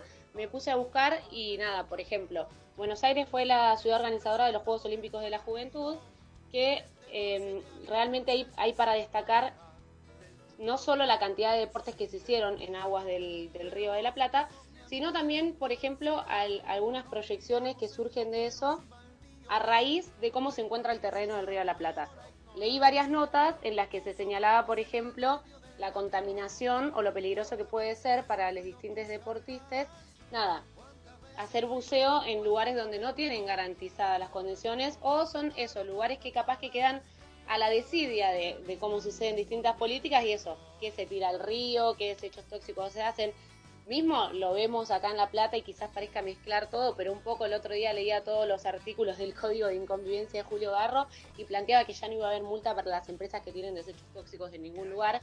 Si bien acá no somos quienes estamos eh, en la ribera, nada, pienso cómo serían políticas de ese estilo, neoliberales, eh, en el río, o cómo lo son, porque la- lo largo de- del río de la Plata es muchísimo, y cómo, bueno, empezar a pensar que nosotros claramente desde estas gestiones estatales, desde la articulación, desde el deporte, desde la construcción colectiva, tenemos que poder llegar a dar discusiones en esos lugares, porque si no, claramente vamos a destruirlo todo. Eso no me voy a poner en este modo, pero la, la columna de deporte y ambiente va a ir un poco siempre en pos de decir, che, no destruyamos todo, porque un poco cuando te pones a ver los manejos que hay o cómo se toman determinadas determinadas, sí, no quiero decir recursos, que es algo que siempre tenemos que tratar de, de cambiar, porque claramente no son recursos que están ahí para votar, pero por ejemplo en el caso del agua es zarpado pensarlo desde ese lugar y nada, recuperar de todas estas experiencias, de, la- de las competiciones internacionales, de las visitas que se hicieron en articulación del Frente de Todes, que se pensó y se craneó, eh, por ejemplo, lo leí en varias notas, eh, este acercamiento que tuvo Lamen con Ensenada, en el que también ta- participó el subsecretario de Infraestructura Deportiva y Competiciones Nacionales, que es Sergio Palma, eh, nada, con proyecciones de, por ejemplo, poder hacer otras bajadas a los puertos que son turísticos, empezar a hacer división entre espacios para practicar deportes y turismo, no con el fin de privatizar esos espacios, que ahí me parece que es importante señalizarlo, porque también hay otros intereses o otras formas de construcción que sí son privatizar estos clubes náuticos, porque como decía Miri recién, yo por ejemplo los clubes náuticos que conozco de Mar del Plata, son todos lugares elitistas, no son lugares donde se trata de fomentar que llegue el pueblo a- a- ahí a practicar ningún deporte, ni mucho menos que se conozca. Entonces me parece que la contraposición de eso y que se estén pensando esas alternativas y cómo hacer crecer esos deportes, pero incluyendo a toda la, a la mayor parte de la población y a quienes quieran hacerlo, nada, me parece que es zarpado y sobre todo también porque se ve en esa articulación política que se está dando. Y espero yo por lo menos para señalar desde esta columna y tampoco extenderme tanto por si Mar quiere agregar algo o algún compañero quiere sumar algo, nada, reivindicar completamente que mm, la No se mancha es un espacio que siempre nos forma para discutir un montón de cosas y me parece que nada, también colabora mucho a la comunicación el hecho de que toda la gente que ahora esté escuchando Estación Sur también quizás piense un poco más en lo importante que es el agua dulce, lo importante que es el agua, los ríos, pensar nuestra relación con el ambiente, lo que es el deporte, digo, pensarnos como sujetos que estamos accionando todo el tiempo y que nada es librado al azar y eso me parece que es más que interesante y que de por sí ya siembra una semilla para que pensemos qué cosas vamos a construir desde el deporte en relación con el ambiente, con la persona que tenemos al lado también, digo, son muchas discusiones.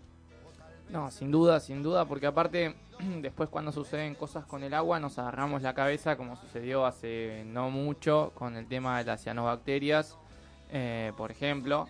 Eh, nos agarramos la cabeza, pero, pero previo tiene que haber también un trabajo social eh, para, para mejorar o mantener las, las condiciones del agua. Quería reca- recalcar también lo que son los deportes, eh, como, como son los, los, los deportes náuticos, que suelen ser costosos eh, y en este sentido obviamente se celebra, se celebra toda acción municipal, gubernamental y demás que, que pueda ayudar a, a la, a la participación de- del pueblo en, en estos deportes, porque no debe haber nada más feo que te trunquen la posibilidad de practicar un deporte por el solo hecho de, ser costoso. Y ya no estoy hablando de, tener una carrera profesional o de, o de practicarlo de una manera avanzada o, en un alto rendimiento. Estoy hablando de poder practicarlo de manera eh, deportiva y, y a modo de, ocio. Entonces eh, estamos hablando también de un derecho, porque el ocio en definitiva también lo es y el deporte en, en sí mismo lo es. Por lo tanto, se celebra también la- las acciones de, Mario Seco y de todo su gobierno. Y finalmente quería aclarar lo, lindo de- del Club Náutico que tiene 91 años ya de vida, eh, va, va a cumplir 92 si no, si no me fallan las cuentas, ahora en mayo me parece que es, un club hermoso ahí al, margen del arroyo Doña Flora, así que también los saludos para el Club Náutico que, que abarca un montón de actividades, no solamente acuáticas o náuticas, eh, pero que, es un club que, que, ayuda muchísimo al, al deporte municipal allá en Ensenada. Sí, yo eh, en relación a esto, porque de repente empezaron a hablar de, canotaje y esto de, construir un poco algunos saberes, digo, culturales hegemónicos que tienen que ver con, con cómo de repente se nos ha inculcado o hemos pensado siempre que los deportes náuticos han estado pensados para, eh, para clases eh, elitistas, si se quiere.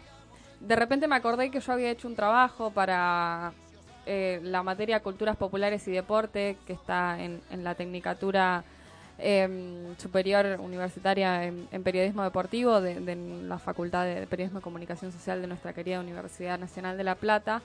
Y, y en ese trabajo yo digo pude hacer algunas entrevistas en ese momento en el marco del programa Patios Abiertos de la Dirección General de Cultura y Educación eh, eh, esto había sido descontinuado, digo, por, la gestión de María Eugenia Vidal eh, y, se volvió a recuperar, digo, con, Axel Kisilov en, en el gobierno, pero en Berizo desde hace algunos años también funciona una escuela de canotaje en el Centro de Educación Física, en el CEF 67.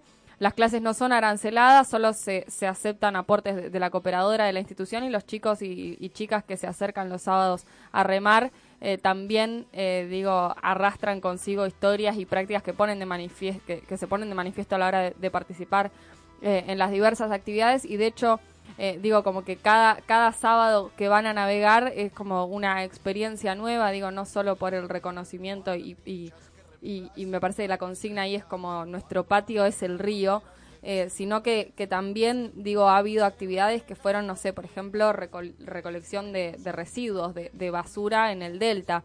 Eh, los, los niños y las niñas en ese momento utilizaron las embarcaciones, recorrieron los distintos canales, recolectaban residuos que habían estancados eh, en algunos rincones del río, levantaban además aquellos que, que estaban flotando eh, y si bien no pueden con toda la contaminación, digo, eh, creo que también eh, la limpieza eh, es simbólica y se trata también de poder inculcar prácticas, buenas prácticas, digo, con, con los ambientes que nos rodean, que es un poco lo que vamos a ir abordando en esta columna. Sí, tal cual, eso último que decís, Miri, me parece fundamental y es también un poco a lo que apuntamos cuando hablamos, por ejemplo, de esto, de clubes, como hablamos en otros momentos de clubes de fútbol, que también generan un sentido de pertenencia, porque uno tiene un sentido de pertenencia con su club, con su cancha, con cuando tiene un potrero en el barrio, entonces generar lo mismo con las aguas, decir esto, el agua es como el patio de mi casa, genera una relación con ese ambiente, no va a que derive en la destrucción, o sea, en elegir que eso sea solamente explotado, porque ya la relación es distinta y mismo vos, Mir, lo habías nombrado antes, incluso de deportes preexistentes a nuestras formas de organización que tienen otra relación con el ambiente y que eso es lo que hay que valorar y lo que está buenísimo que se fomenta en estos lugares, en estos municipios. Sí, bueno. Sí, May, y... Perdón. Ay, perdón. No, no, perdón, mándale, Mar. No, que y pensar al deporte como herramienta de educación ambiental también, eso me parece realmente importante y es lo que estamos debatiendo en esta columna, básicamente.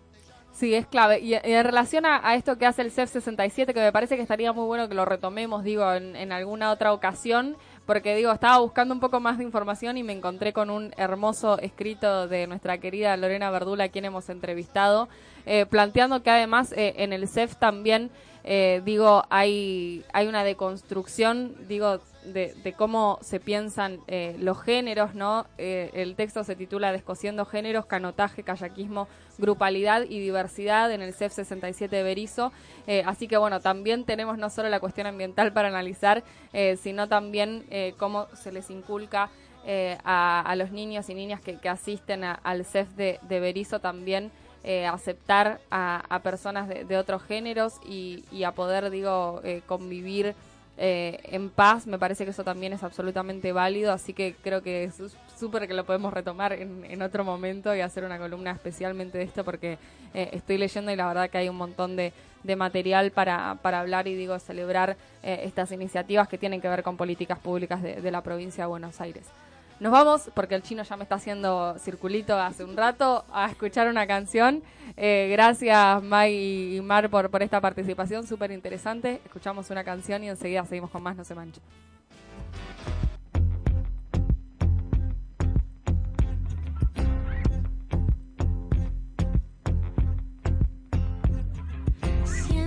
Que estoy perdiendo el tiempo, que no sé si es momento de pensar tanto en vos.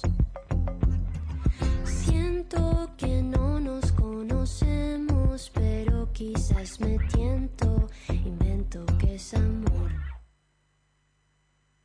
Siento que todo es un misterio, que mucho no me entiendo, pero de a ratos creo. Solo te vi por un instante, bastó con escucharte, tu risa es atrapante. Y quiero aparecer en tu radar,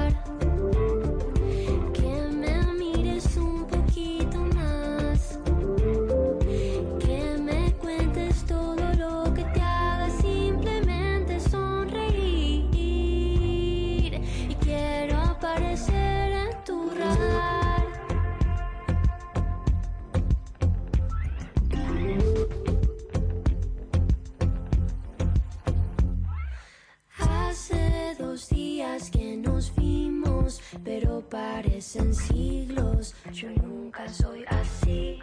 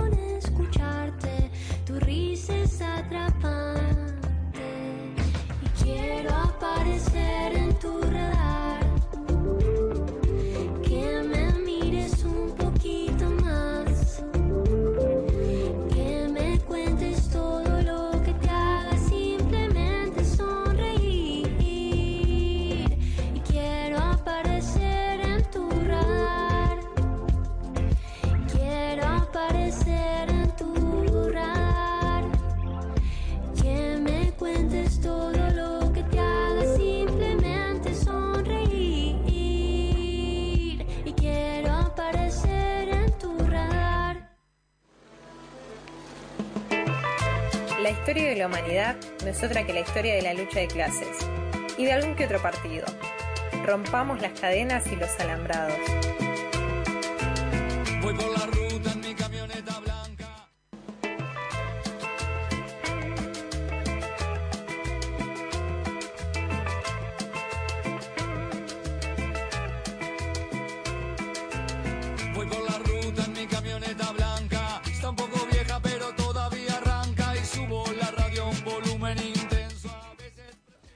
Volvemos al aire de Radio Estación Sur, como siempre, la 91.7. Y en este bloque vamos a, presentar a la, columna de, Uturuncos. Y en este caso va a estar hablando Juancito Pujol, Charito Gómez. Eh, vamos a hablar, pero yo antes quería, quería comentarle algo al señor Juan Pujol, eh, que mm, muy bien mencionó que este domingo hubo una, una gran feria universitaria allá en la, en la comunidad ferroviaria. Y le quiero comentar a la, a la gente que Juan tiene una apuesta todavía por, por pagar. No vamos a decir ni, qué, ni qué es lo que debe pagar, ni, ni qué es lo que perdió, o sea, haciendo que perdió esa apuesta, pero sigue eh, todavía el premio por, por pagarse porque todavía no he recibido mi, mi paga, digamos. Así ¿Pero que, qué bueno, te debe? Tanto no. misterio. Di- dígalo. No, lo, lo tiene que decir el perdedor en todo caso. Yo no lo quiero comprometer tampoco porque no sé si la gente A sabe. ver, Juan Pujol, llamando a Juan Pujol, ¿qué le debe usted al señor Lucas Torres? Por favor, yo no quiero disputas dentro de este programa. Bueno, bueno, bueno, yo pensé que íbamos a, a empezar con nuestra columna, pero bueno, vamos a tener que aclarar algunos tantos, digamos, Sí. Justamente, para dejarlo sí. todo en paz y contarle a la audiencia que eh, hemos jugado un partido de truco y yo le debo una bebida eh, lupulada, digamos, eh, nada, eh, una cerveza básicamente. Lo que pasa es que yo apelé a que lo vi un poco ya pasado de esa bebida con, con alcohol, digamos, entonces preferí pagárselo la próxima vez que lo vea. Claro, Lucas, ¿estabas medio en pedo? De, de ninguna manera, y si, si fuese así, eh, eso no, no me detendría para nada, porque yo cuando juego a, a ese tipo de cosas, eh, se, se me va el efecto. Acá la, la conductora del programa ha sido compañera mía en un torneo. Fuimos compañeros con Juan, nos hizo perder, claro, ¿te y nos hizo perder este muchacho, así que Nosotros me este- éramos, ahora. éramos equipo con el Balda, otro compañero de Turuncos, y eh, de repente el Balda se tuvo que ir, lo hi- hizo el relevo Juan Pujol y perdimos. ¿Se acuerda usted? Eh, sí, sí, sí. Me, acuerdo que íbamos 27 a 14 abajo y bueno, eh, tampoco eh, hacemos magia, viste, la gente de Turunco, digamos. Pero bueno, en este humilde acto, habiendo resuelto y aclarado esta, esta inquietud que planteó nuestro compañero, como conductor, le paso la palabra a Charito que pase a comentar un poco de qué vamos a estar charlando. Bueno, me dejaron ahí como de la nada estaban hablando de truco, no sé. Bueno, eh, como para arrancar, eh, como adelantaba hoy Juan al principio del programa, la idea era estar contextualizando esta columna en el mes de la memoria, que es algo que nos parece importante traer algunas discusiones sobre cómo afectó en la educación y más específicamente la educación física la dictadura militar eh, y los distintos procesos dictatoriales que se dieron, eh, revisar cuáles fueron los dispositivos de control referidos a los cuerpos en términos de eh, restricciones de actividades, cancelación de la expresión de los cuerpos o la formación de ciertos tipos de cuerpos, más que nada porque hay un montón de cuestiones que siguen estando presentes eh, hoy en las instituciones educativas. Eh, todo este proceso cultural a lo largo del tiempo fue configurando los significados eh, que dan forma a las distintas instituciones sociales. Eh, para la dictadura, todo lo que es el ámbito educativo eh, era un espacio de sospecha permanente y así se desaparecieron y se secuestraron a estudiantes, a docentes, se echaron a muchos maestros y maestras, a profesores, hubo control de contenidos, provisión de libros, control de actividades de todos los actores de las instituciones, o regulación de eh, un montón de comportamientos como son, no sé, la postura, la ropa, los accesorios, el pelo. Eh, nada, durante todo este proceso de reorganización nacional, eh, la educación jugó un papel súper clave y se usó la educación física para formar a esos cuerpos de las nuevas generaciones, ¿no? Eh, así, la, aun cuando la dictadura no logró sancionar una ley educativa que representase eh, en su máxima expresión al proyecto educativo autoritario, eh, las gestiones realizadas dejaron huellas en la dinámica de todo el sistema. Este, así, eh, toda la que es la dinámica de represión y control sobre las instituciones eh, nunca se había visto en la historia del país.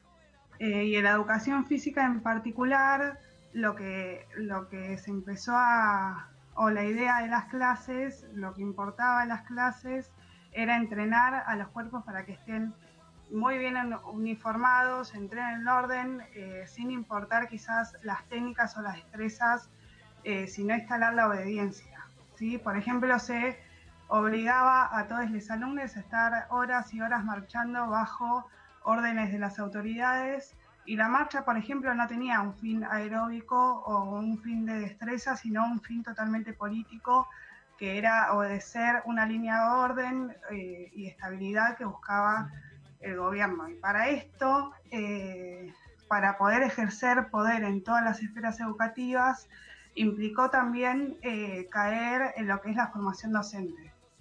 Así, por ejemplo, en las distintas universidades, eh, no sé, poner educación física, eh, si el cuerpo de algún ingresante no cumplía con los estándares puestos, directamente no tenía acceso a la educación. Ahí le paso la palabra a P si quiere, Pedrito, seguir. Eh, Sí, quizás eh, en relación con esto que comentaba Charo, lo que nos parecía interesante era detenernos en un evento central, digamos, lo que fue el proceso de la dictadura en la Argentina, como fue eh, el Mundial de Fútbol Masculino de Argentina del año 78 y particularmente en la, en la presentación o en la inauguración de ese Mundial el primero de junio del año 1978, porque fue un evento que esa presentación muestra claramente cómo, cómo, este proceso concibió a la educación física y al, y al, disciplinamiento de los cuerpos. Digamos. En esa inauguración en el Estadio Monumental de River, eh, cerca de 1.700 alumnos de distintas escuelas secundarias marcharon eh, acompañados por, por los docentes y por sus docentes de educación física y, y la, la, la, marcha, la formación que, que, presentaron fue muy similar a, a, a, las lógicas que Charo planteaba recién, digamos. No fue una, una, presentación donde haya sobresalido la destreza, sino esa uniformidad de movimientos eh, típica y, y fundamental del, del, momento político, digamos. La ceremonia tuvo tres momentos. Un primer, digamos, todos, todos hemos visto quizás alguna inauguración de un mundial sabemos cómo son esta, estas dinámicas, estas presentaciones. Bueno, esta fue similar a, otras, eh, donde primero se hizo una, una, presentación de todos los estudiantes, obviamente y relacionándolo con lo que Charo comentaba, digamos, los estudiantes que uno puede ver ahí son, obviamente, digamos, eh, físicamente se adaptan a los criterios eh, esperados y normativos, nadie desentona, digamos, de esa, de esa sintonía. Eh, todos los estudiantes vestidos de blanco, con bastones, digamos, acompañados por un bastón, que hacen una serie de movimientos eh, coordinados donde forman la, la palabra Argentina 78. En relación a esto es interesante ver eh, imágenes que se conservan y que se pudieron recuperar de esta inauguración porque el, el relato que va acompañando la inauguración constantemente señala las similitudes entre lo que se, entre lo que se está viendo y lo que están desplegando los jóvenes con las formaciones y las distribuciones típicas de, los militares, digamos, una formación bien ordenada, bien estructurada, eh, y es muy, para, para pegarle una revisada, es interesante ver esa, esa ceremonia y sobre todo cómo el relato y la transmisión oficial va acompañando, como les digo, la formación con estas ideas de eh, la disciplina, de, elogiar lo riguroso que se ve la presentación. Obviamente se combina con, la, con imágenes de, de Videla, que, están, que está por supuesto en el estadio y que cada tanto en el medio de la coreografía se lo va, se lo va señalando. Eh, pero nos parecía que era, que era un evento interesante para vincularlo con esto, porque como les decía, muestra cómo esta, esta disposición corporal y las prácticas que se van a realizar en esta ceremonia eh, las podemos interpretar como una consecuencia de la sujeción de estos cuerpos a unos mecanismos de poder eh, que muestran que lo, el discurso que estaba, que estaba construyendo eh, ya para estos años, digamos, con muchísima fuerza la dictadura militar necesitó del disciplinamiento en, todas las, en todos los niveles. Y así fue en, eh, con la persecución y el ataque a un montón de compañeros y compañeras, pero también con esta, estas micros, si se quiere, eh, disciplinamientos que se veían muy presentes en cualquier colegio secundario. Muchas investigaciones y estudios que estuvimos chusmeando un poco eh, sobre lo que fue la, el disciplinamiento de la educación física en, en, esta etapa. Así que como nos pareció interesante sumar este evento,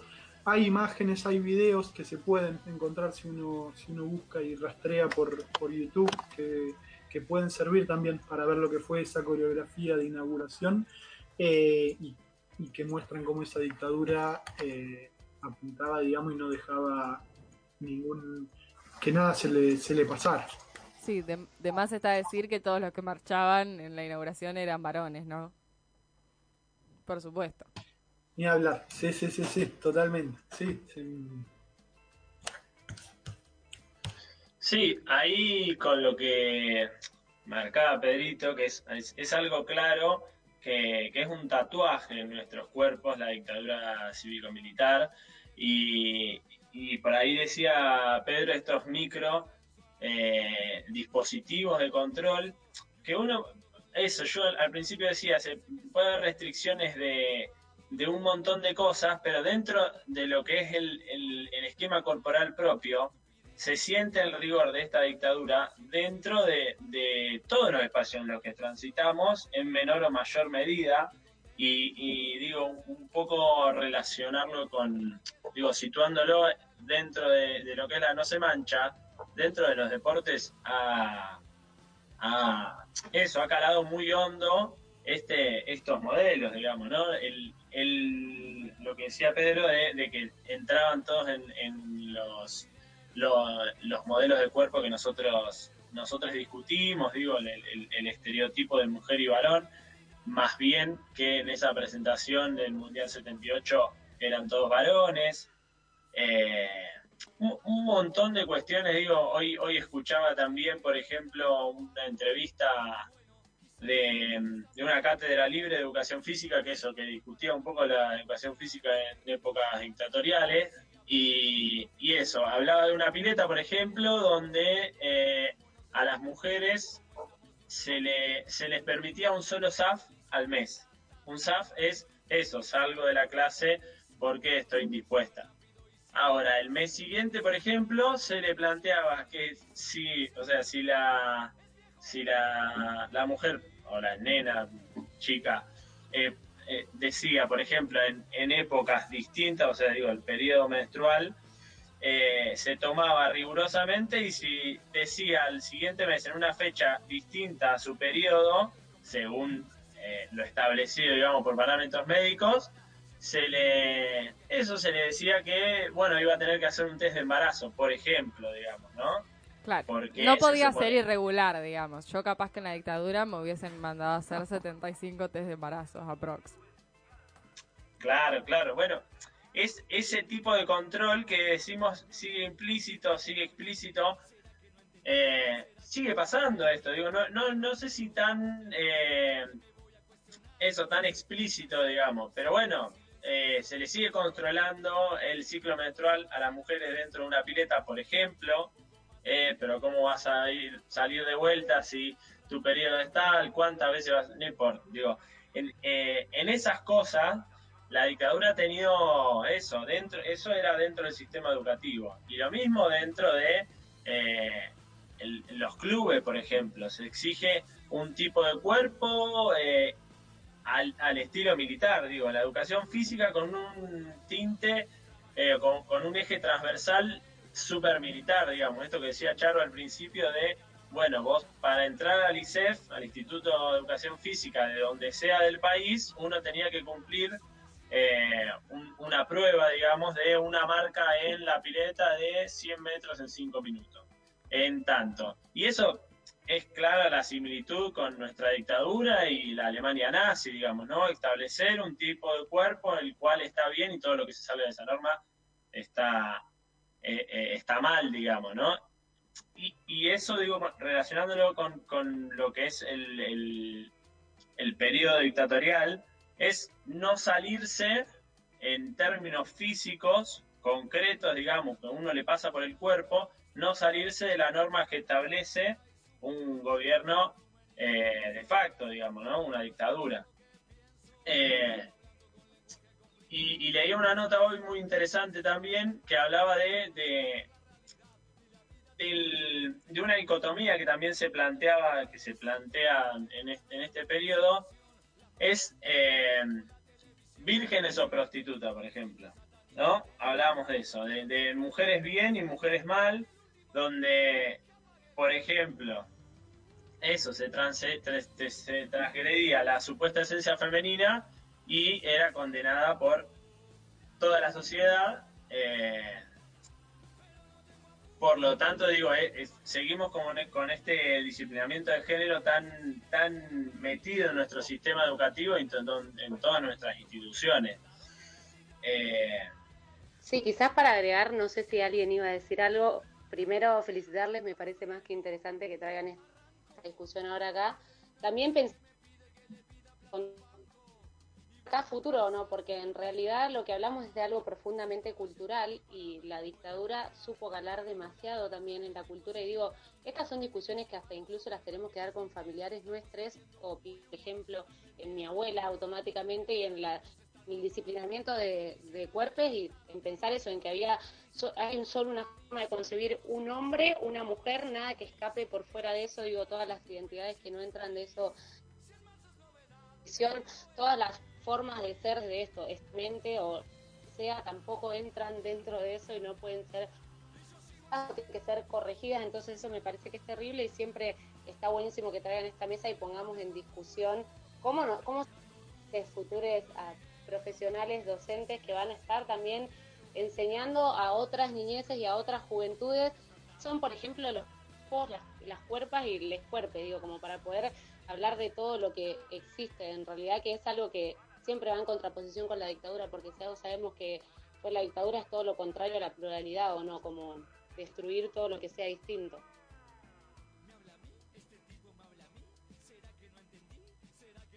Sí, sí, sí, completamente de acuerdo, digamos, ¿no? Ahí también en otra nota que había encontrado, eh, nada, eh, establecía esto de, de- de los roles, además de ser dicotómico entre varón y mujer, eh, polarizado entre varón y mujer, que eso era algo que claramente eh, arrasa con cualquier pluralidad en, cuanto a género, pero bueno, en, cualquier pluralidad la dictadura no, no está, no, digo, no garantiza ni ningún eh, espacio más que eso, varón, mujer, y, eh, hijo, hija, roles. Y en cuanto a los roles, por ejemplo, esto, el cuerpo de la mujer debe estar destinado a cuidar a les hijes y, y se hacía un poco la es- este rótulo de las mujeres que salían a luchar, a militar, a combatir este e- estos códigos represivos, podemos hacer la similitud con, con el código de Garro, pero digo, el, el- a militar contra estas injusticias, se hacía la comparación de que eh, los hijos desaparecidos o hijas desaparecidas eran hijes que habían sido descuidados por sus madres y que el ejército era el salvador porque sus madres no estaban, digamos, ¿no? Porque estaban luchando, porque estaban, eso, enfrentando la dictadura y todas las injusticias y, aberraciones que se cometieron, digo. Y otra vez volvemos a eh, inculcarle, digo, o a, a subirle al lomo a la mujer por el hecho de ser mujer, por tener vagina, digamos, eh, al cuidado de sus hijos, digamos, y, y nadie más, digamos. El, el varón eran otras cosas las que se le atribuían, pero a la mujer se le atribuía esto, digamos, el cuidado de los hijos y nada más. Bueno, no, no sé si, si queda algo más para, para agregar, eh, sobre todo porque aquí también el señor productor me, me viene diciendo que habría que ir cerrando. Yo de cualquier manera obviamente también comparto con, con Mai felicitarles por, por la columna, sobre todo digo, me parece muy interesante y seguramente es algo que vamos a seguir abordando porque como decía Charito al principio, me parece que, que hasta el día de hoy quedan huellas de, ese adoctrinamiento de, de cuerpos que vimos durante la dictadura militar. Creo que hoy somos testigos de, un montón de discriminaciones hacia esos cuerpos que no encajan en, la norma, en la heteronorma y, y en, todo, en todos esos parámetros que, que, se nos han impuesto digo, culturalmente. Eh, así que bueno, es un tema más que interesante en el que seguramente vamos a, a seguir profundizando. Vamos a escuchar una canción y enseguida seguimos con más No se mancha.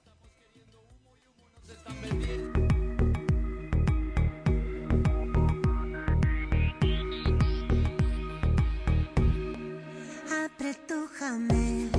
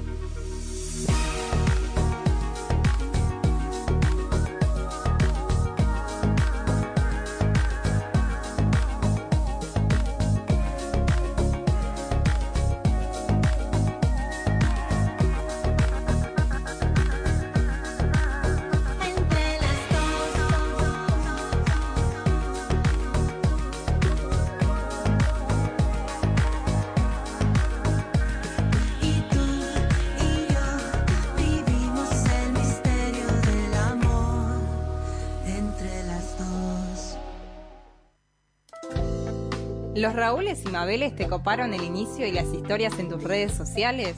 No te preocupes. Seguinos en Instagram, arroba la no se mancha o encontrarnos en Facebook como no se mancha. No podemos mandar más fruta.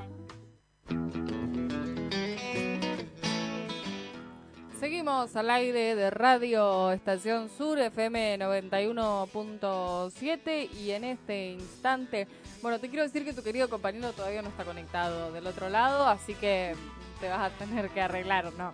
Eh, Yo, así que- Brian, si, no tenés, si nos estás escuchando, te solicitamos, por favor, que te sumes al Meet para hacerle la gamba a tu compañera. Muchas gracias. Eh, bueno, no, ahí supongo que nuestro querido productor le está mandando un mensajito para apurar. Ahí está, ahí está, Brian. Muy Ahí bien, está. me gusta esa rapidez. Bueno, ahora eh, Brian y, y Valen nos van a estar compartiendo un poco algo que ya hemos discutido el año pasado eh, aquí en el programa, pero que tiene que ver con una problemática que evidentemente no tiene fin eh, todavía eh, y, y qué es lo que está sucediendo con la Liga Cordobesa.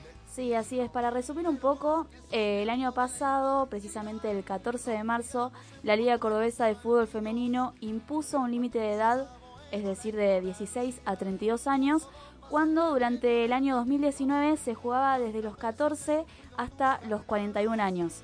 Esto obviamente que dejó afuera a muchas jugadoras menores de 16, eh, ya que hasta el día de hoy no tienen reserva, y a futbolistas mayores de 32 años que todavía están en condiciones físicas para seguir jugando, obviamente. La lucha de, de las futbolistas organizadas de Córdoba es constante eh, ya hace un año. El año pasado presentaron un documento a las autoridades, a la Casa del Fútbol Cordobés, en la que buscaban conocer los fundamentos de estas medidas. La justificación de la liga fue que son formadores de jugadores, por lo que se le da espacio a las futbolistas con proyección. Yo digo, eh, ¿qué futbolistas con proyección y eso? O sea, directamente no tienen, no tienen reserva y no, no están formando jugadoras. Es una excusa totalmente nefasta.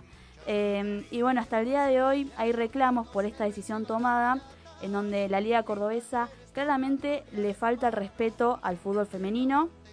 Y bueno, el año pasado la Liga Cordobesa también avisó que desde el 2021, o sea, este año, la edad permitida eh, es hasta los 27 años. Así que ahora va a ser menos el límite de edad. No sé ahí si quería agregar algo. No, sí, la verdad es que a mí me, me interesaba, digo, eh, es algo que ya lo discutimos la, la vez pasada, pero que es un planteo bastante insolente, sobre todo porque entendemos, y es algo que venimos discutiendo, que hoy no hay, digo, clubes que, que tengan divisiones inferiores. eh, o al menos que, que las tengan, digo, como las tiene el fútbol masculino, digo, no hay, no hay posibilidad eh, para, para las, jugadoras. las, las jugadoras, no hay posibilidad de empezar a entrenarse, sobre todo porque, digo, eh, en general, eh, y, y creo que hasta el día de hoy se mantiene, y esto también lo hemos hablado con los compañeros de, de Uturuncos en, en algunas otras oportunidades, digo, vos nacés eh, y te dan una muñeca, no te dan una pelota, entonces vos no empezás a, a los dos años o al año a patear una pelota. Eh, la- las- las- las chicas que en general se interesan por el fútbol lo hacen ya en una edad de aprendizaje en la que pueden socializar eh, con otras personas y de repente observan que hay una práctica que es el fútbol, pero no, no suele estar inculcado desde casa o, o desde las primeras eh, infancias, entonces eh, es, muy difícil, digo, para una jugadora tener quizás cierto nivel a los 11, 12 años, como capaz sí lo tienen jugadores que se van a probar a distintos clubes. Y hoy, aparte, la realidad es que ningún club de fútbol, digo, recibe a niñas de 12 años que quieran proyectarse en el fútbol profesional. Eso hoy no sucede y es una de las grandes deudas que, que, que se tienen, digo, si queremos alcanzar una verdadera profesionalización. Y en ese sentido es absolutamente ilógico, digo, para una jugadora que por ahí recién eh, puede, puede estar, no sé, debutando o teniendo cierta participación a los 25 años que a los 32 le digan, no, mames, ya no puedes jugar. Ahora hasta los 27, porque encima ahora es mucho menos.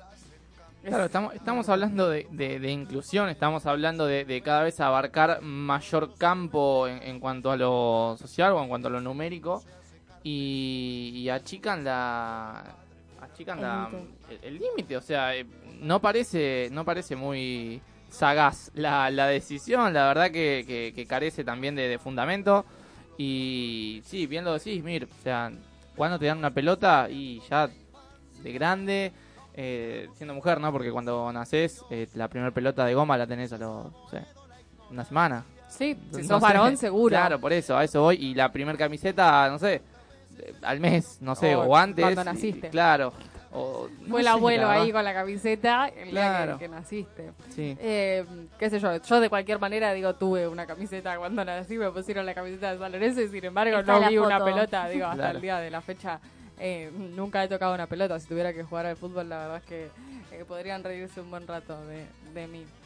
Bray, no sé si estás ahí, si querés acotar algo. Oh, Uh, no te-. Ah, ahí te escuchamos. Me enojó ahora, ¿se me escucha bien ahí? Sí, perfecto. Me enojó, decía el año pasado cuando se trató, me enojó ahora porque el fútbol es el deporte, más allá de que, que falte mucho crecimiento, es el deporte inclusivo por excelencia y más popular, y que se pongan con estas restricciones que ni siquiera terminan ahí, porque puede haber solo cuatro jugadores hasta 30 años, dos hasta 33 años y una hasta 35 años, o sea que ni siquiera eh, digamos que tiene un criterio, porque ¿cómo es esto de que una sí, otra no? dos sí, otras no, no tiene ni pies ni cabeza realmente. Yo quería traer una historia que se hizo viral el año pasado de Mariana Magliano, seguramente le han escuchado nombrar, una jugadora muy reconocida en Córdoba que hizo una carrera en el futsal, fue capitana de la selección de Córdoba de fútbol 7 y cuando quiso jugar en cancha de 11 ya con 39 años como para sellar su, su carrera que fue una buena carrera si hablamos de, amateurismo, ¿no? Pero cuántas veces esas carreras amateur están cargadas de, emociones que valen más, a veces siento que, que un paso fugaz por una carrera profesional. Bueno, cuando quiso cerrar con broche de oro su carrera jugando en cancha 11, cumpliendo un sueño, fue la liga con estas trabas absurdas, las que los que le terminaron diciendo que no. Y pregunto en la mesa, ¿no tiene un poco que ver esto con la mentalidad que tienen las personas de Córdoba? Digo, esto de ser conservadores, exclusivos, antipopular. ¿Alguna vez vieron una liga amateur que tenga este tipo de reglamento insólito? Porque la verdad que, por lo menos de mi parte, es la primera vez que lo escucho. Sí, eh, la verdad que igual eso tampoco sorprende, digo, tanto de, una provincia como Córdoba, digo, sin ofender si hay algún eh, cordobés del otro lado que nos está escuchando y que es piola, porque si escucha la no se mancha es alguien que evidentemente es piola, eh, me parece que, que- que es cierto que, que hay una realidad y, y- y que es que no pueden pasar estas cosas, eh, me parece que esto tiene que ser denunciado. Y el tema es esto, que no hay tampoco visibilización, porque pasan estas cosas y eh, nadie dice nada, digo, más allá de algunos comunicados que puedan No sacar ningún medio. algunas agrupaciones feministas, pero después qué medio, digo, de Córdoba levanta o, o qué le importa a algún medio de Córdoba si de repente la Liga Amateur de Córdoba dice, bueno, no, podés jugar solamente si tenés 25 años, si no, no podés jugar. Eh, la verdad es que, no sé, como que me parece que también falta y, nos hace falta, eh, digo, poder eh, te- tener medios de, de comunicación y de difusión que, que realmente hagan llegar nuestras, nuestras luchas y, y nuestros reclamos, porque si no también es muy difícil poder visibilizar. Sí, también tener en cuenta que hay un montón de equipos que eh, las jugadoras superan el límite de edad, o sea que se ven obligados a, irse de la liga, porque se quedan sin jugadoras prácticamente. Claro, o sea, no llegás a, comple- a completar el plantel por una por una imposición que eh, no carece de fundamento y atentos a lo que digo, a ver, eh, está bien que carezca de fundamento porque no lo van a encontrar el fundamento para esta medida. O sea, no hay chance alguna que alguien me pueda explicar a mí o a, a alguien en esta mesa que lo que dijeron eh, tiene alguna lógica. O sea, no, no, no hay forma. Y, y me suena a que por ahí, no sé, la- el impedimento es a dedo, digamos, la elección de las edades ahora es, es a dedo, pero tampoco me, me, Pero me aparte- parece que... ¿A dedo de quién? O sea, no, no, no entiendo. Si, si vamos al caso, digo, hay jugadores en primera división que tienen 40 años y siguen jugando al fútbol. Entonces, ¿por San, qué? no sé, por- eh, Maxi Rodríguez. Eh, Sí, Maxi Rodríguez, San, eh, Fabricio Colochini, podríamos nombrar a un montón. Eh, digo, Sebastián Torrico, arquero de San Lorenzo, también tiene 41 años. Sí. Me, me parece que, digo, podríamos nombrar un montón de jugadores que, o- que ni siquiera que pasan, que pasan los 37, porque hay un montón de esos. Eh, y, y hay una realidad que es que, que es innegable. ¿Cómo, eh, ¿Cómo eso sucede en primera división? ¿Cómo esos cuerpos sí supuestamente están preparados o sí pueden eh, hacer esa actividad y llevar adelante eh, esa disciplina? Y eh, si jugás en una liga amateur, porque ahí hay otra cosa. Si vos me decís, que es política de un club, ponele, que le paga a los jugadores y dice, bueno, vos no podés tener más de 32 porque yo no quiero bancar o pagar, pero de una liga amateur, digamos, que Ponele- se baje una directiva de este tipo es absolutamente insólito. Ponele que el proyecto deportivo del equipo sea no tener jugadores de más de 32. Ponele, ponele que se, se puede llegar a aceptar, hasta ahí, pero ponele que se puede llegar a aceptar. Pero de una liga, sinceramente que, a ver, en caso de que el Que jugador no esté preparado, además que es amateur, que no- por otro lado eh, reivindicamos el deporte amateur, porque aparte lo practicamos, digamos, no, tampoco es que somos unos eruditos en el, tema, ¿no? Pero por otro lado, eh, si el equipo quiere tener 85 jugadores en su plantel de 99 años cada uno, no debería haber ningún tipo de problema, porque en caso de que no le vaya bien al equipo, el perjudicado es el equipo, no la liga. Y el que va a terminar descendiendo, o el que va a terminar perdiendo una categoría, o el que va a terminar perdiendo todos los partidos, va a ser el equipo.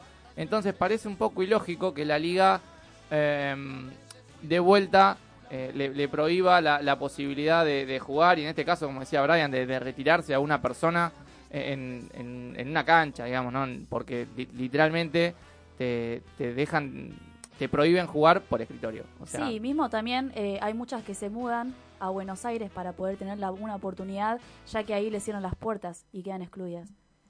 Sí, bueno, eh, obviamente vamos a, a seguir eh, profundizando un poco en, en este tema eh, que nos, nos atañe y, y atañe, digo, a, a las problemáticas que venimos abordando desde hace ya dos años en este programa. Eh, así que bueno, vamos a seguir eh, con, con atención lo que suceda en Córdoba y también obviamente vamos a, seguir denunciando si esto llega a suceder en algún otro lugar de, de este país, siempre desde la No Se Mancha, digo, vamos a, a tener un espacio, digo, sería interesante poder entrevistar a alguien en Córdoba que, que nos dé eh, algunas precisiones más respecto de, de lo que está pasando, así que bueno, puede ser, eh, producción puede anotar usted, podemos entrevistar a alguien de Córdoba sobre este tema. Listo, el chino acaba de anotar. Eh, nos vamos eh, con tanda, enseguida seguimos con más No Se Mancha. FM 917. Desde el año 2005, las voces se multiplican. ¿Querés alimentos sanos a precios justos?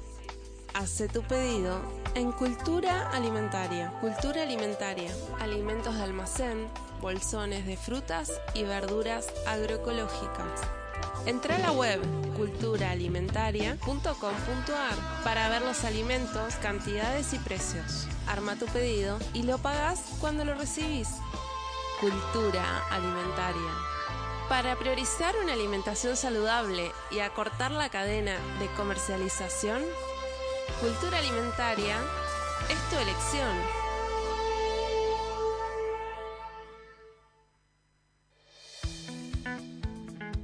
Ponerse en el lugar de una persona con discapacidad visual es una cuestión de actitud.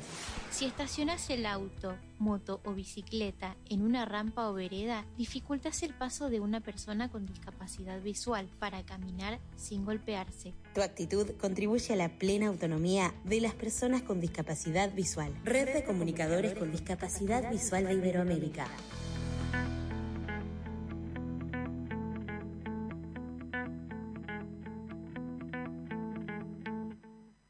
Para prevenir el coronavirus es importante limpiar los objetos de uso frecuente.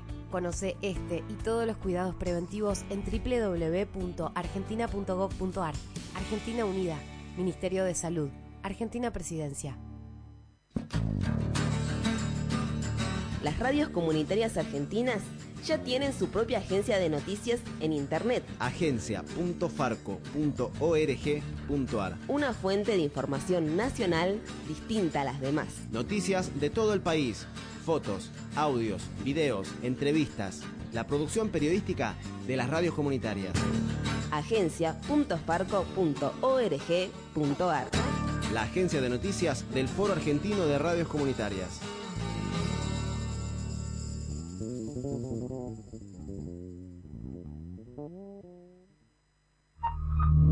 FM 917. Estación Sur. Se escucha distinta. distinta.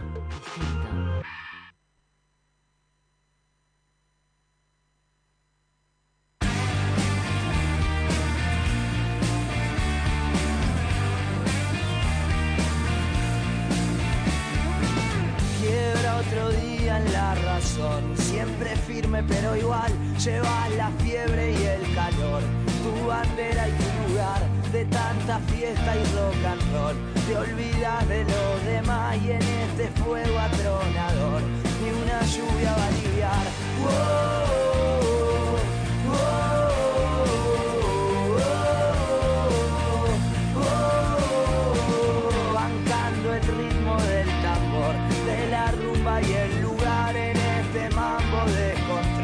Son mi musa y mi mitad, me hace volver a lo que soy. Otro gil en este mar de fanfarrones y ocasión. Tanto tango a matar.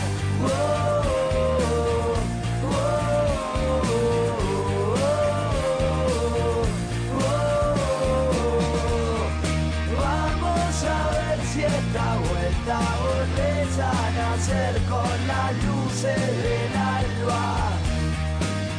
Pasan el tiempo buscando en la noche después un consuelo en el alma.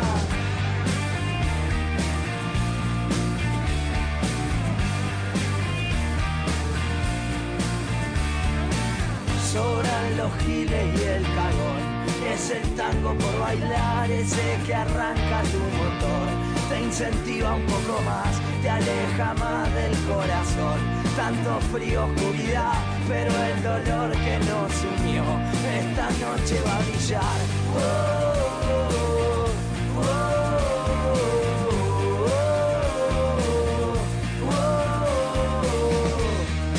Vamos a ver si esta vuelta volvés a nacer con las luces del alba. Pasan el tiempo buscando en la noche un después, un consuelo en el alma. Vamos a ver si esta vuelta volvés a nacer con las luces del alba. Pasan el tiempo buscando en la noche un después, un consuelo en el alma.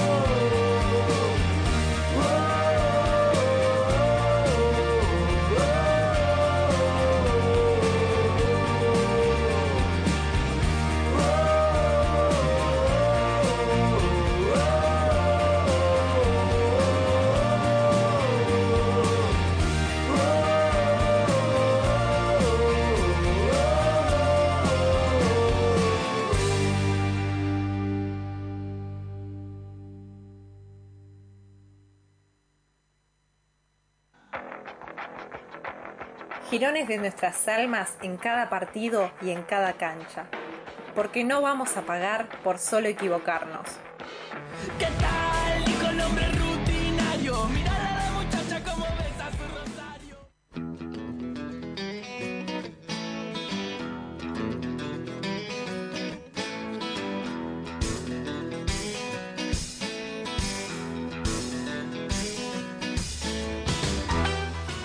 Volvemos al aire de Radio Estación Sur. Esto es la No Se Mancha. Te recordamos que nos podés seguir en Facebook, No Se Mancha Radio y Revista, en Instagram, arroba la No Se Mancha, y en Spotify, No Se Mancha. Ahí tenés todos los, los podcasts nuestros, tenés todos los bloquecitos y demás para que puedas disfrutar si te lo perdiste por primera vez y si lo escuchaste y lo querés volver a escuchar por segunda, tercera, cuarta y quinta vez. Bien, vamos al bloque que nos atañe en este momento, que viene a ser Eduard Paz y Felipe Bertola hablando nada más ni nada menos que de los parques eólicos, hablando de Tevez, hablando de Barros Esqueloto. A ver chicos, desándennos un poquito. Bueno, eh, ahí como como decía un poco Luquitas, ¿se escucha bien o está medio, Impecable. medio cortado? Impecable. Ah. Bueno, entonces primero que nada le mando un saludo y un abrazo gigante acá a nuestro eh, productor, el Chino P, que sé que está del otro lado de la pecera. Eh, nada, quería mandarle un abrazo, un abrazo gigante. Como vos decías, eh, Luquita, sí, vamos a estar hablando de nuevo sobre los parques eólicos porque, como lo veníamos mencionando el año pasado, lo que ocurrió fue que en, el programa Fútbol Out- Out- Outsider, eh, que sale por Crónica, eh, se mencionó que, está la posibilidad de que Tevez, se mencionó muy por arriba, eh, pero bueno, lo remarcamos ya que nos parece interesante, eh, que, está la posibilidad de que Carlos Tevez eh, tenga que sentarse a declarar por, por la causa de los parques eólicos y eh, que, que estaría en juego la posibilidad, yo no, no lo creo muy posible, de que, de que el astro de Boca y delantero actual eh, tenga, que, tenga que ir a, pri- a prisión.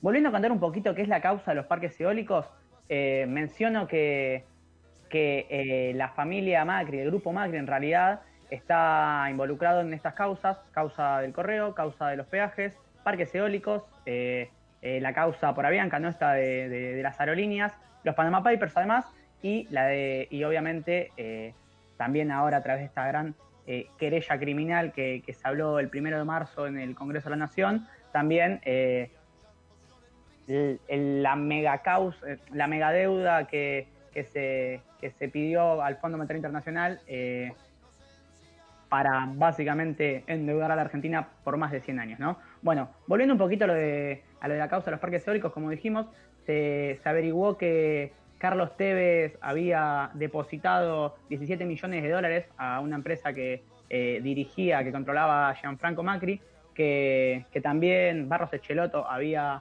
eh, girado una suma de dinero un poco más chica, eh, dinero, pero ambos venían aportando a, a esa, a esa empresa que, que es la que luego compra, eh, compra eh, las licitaciones, los espacios para, para manejar eh, los parques, los parques eólicos, que es un mega, un, mega negocio que da 40 millones de, dólares de ganancia a la familia y al grupo Macri, ¿no? Bueno, dentro de esta situación es que nuevamente se, se, re- reabre la investigación y donde Tevez tendría que venir a declarar.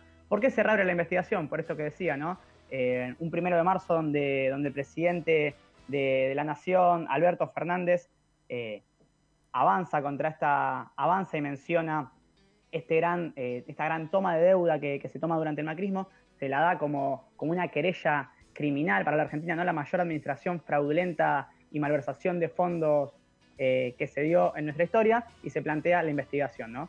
Al mismo tiempo, eh, los cambios en el Ministerio de, Justicia, ¿no? Eh, donde, donde sale eh, Marcela Lozardo para, para que entre el, diputado nacional por Río Negro, Martín Soria, quien, como unos días antes de, de esta, de, del discurso del presidente Alberto Fernández, denuncia al presidente de la Cámara Federal de Casación, Gustavo, Gustavo Hornos, por haber tenido seis encuentros eh, en secreto con el presidente Macri, ¿no? De- entre 2015 y 2018. Bueno, esta situación lo que, lo que hace obviamente es nuevamente eh, abrir la, la causa y la investigación por los cuadernos y acá es donde entra el deporte nuevamente y acá es donde entran los negociados con, con el Club Boca Juniors y, y Carlos Tevez tendría que eh, nuevamente estar en el ojo de la tormenta. Así que como para arrancar nos parecía importante mencionar esto, no es un dato menor que jugadores que, que hoy eh, militan en la primera nacional de, de nuestro fútbol argentino estén involucrados en tales casos de corrupción como es Carlitos Tevez en Boca Juniors. Y ahora me parece que le paso la palabra a Edu, que todavía no ha dicho nada en, en esta tarde-noche de No se mancha. ¿Cómo están compañeros? Espero que estén bien. ¿Se me escucha bien? Impecable también. Genial.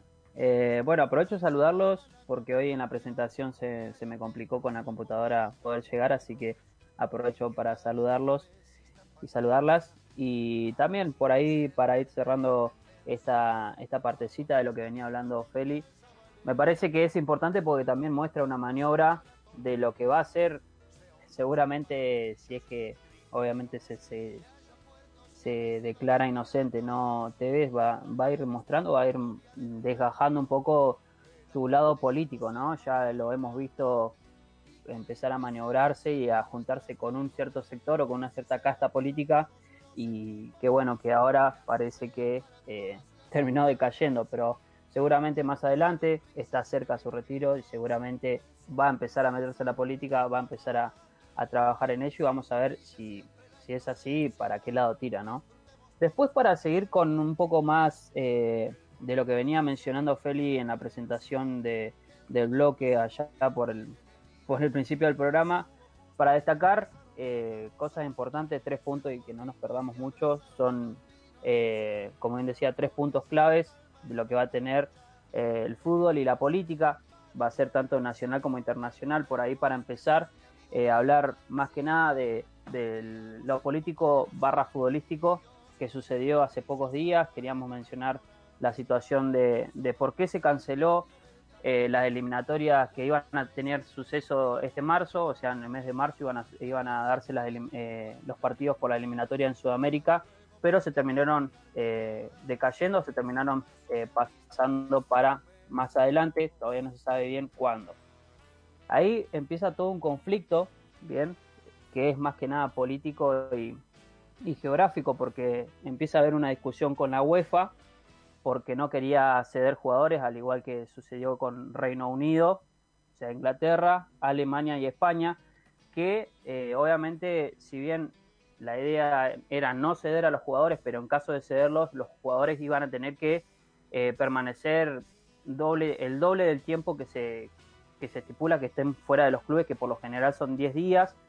Eh, a eso se le sumaba lo, los, eh, los países que recién mencionaba, habían sumado que iban a exigir una cuarentena de 10 días también a los jugadores que viajen al Cono Sur, o sea, a lo que era Sudamérica para jugar las selecciones, eh, para jugar los partidos de las selecciones. Por ende, ante esto, estas tres potencias, o sea, donde están los donde están los jugadores más importantes de Sudamérica jugando, no iban a poder venir a, jugar los partidos porque obviamente por estas actitudes, o sea, por estas decisiones, los clubes no iban a, a permitir que los jugadores salgan de, de, dicho club para poder jugar en las competiciones. Entonces ahí empieza un tira y afloja entre la Comebol y la UEFA, también aparece FIFA, quien quería ser intermediaria y había dado la...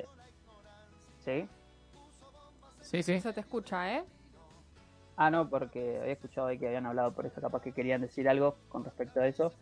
Eh, pero bueno, la idea de FIFA era llevar prácticamente lo, los partidos a Europa, eh, a Budapest y a, Budapest y a otra y a, y a Bucarest también para, poder jugar y, pero la Comebol decidió que no sea así y decidió pasar la, la fecha para, para otra situación. En base a eso, una de las, de las que también había dicho que no quería que se jueguen los partidos eh, había sido Brasil, ¿bien?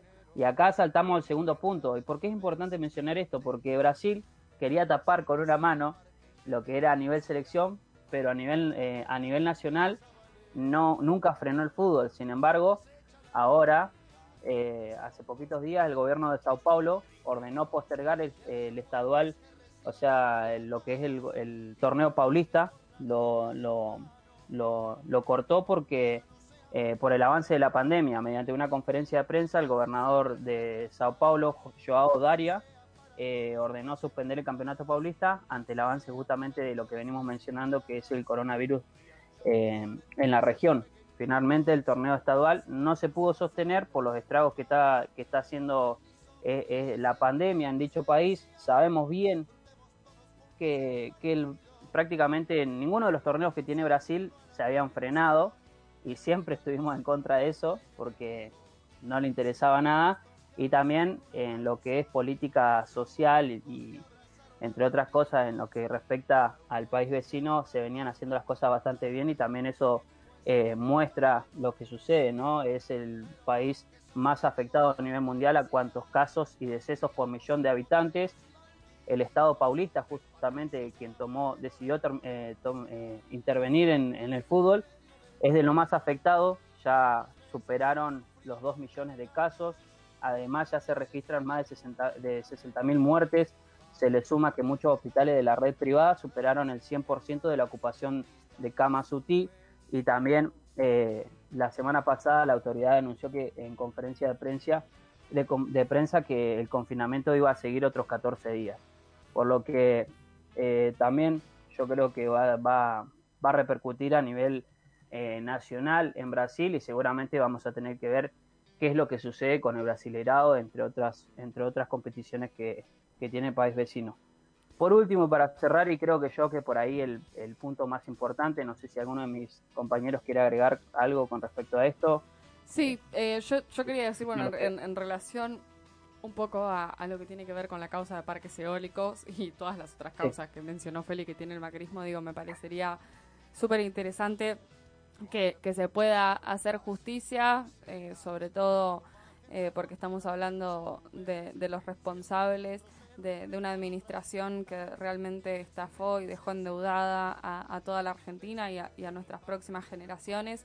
Eh, y si digo Carlos Tevez o Barros Esqueloto están incluidos en esa tramoya, eh, creo que también eh, merecen ser condenados. Después, digo, habrá que ver eh, si, son lo suficientemente responsables como para que les caigan años de, de prisión, pero bueno, también digo, puede haber condena social y, y quizás e- es un poco lo que lo que podemos llegar a, intentar hacer desde desde este programa. Em, y después digo en, relación a lo que tiene que ver con, con lo último que decía Edu también me parece que, que es súper interesante eh, estar abordándolo eh, sobre todo porque creo que, que, ven- que- que la situación es como extremadamente complicada y, y también eh, digo no sé tenemos la hay, hay una realidad que es que hay jugadores eh, que me olvidé lo que iba a decir estoy dando vueltas porque me olvidé lo que iba a decir No, bueno, yo quiero agregar algo con el tema de los parques eólicos. Eh,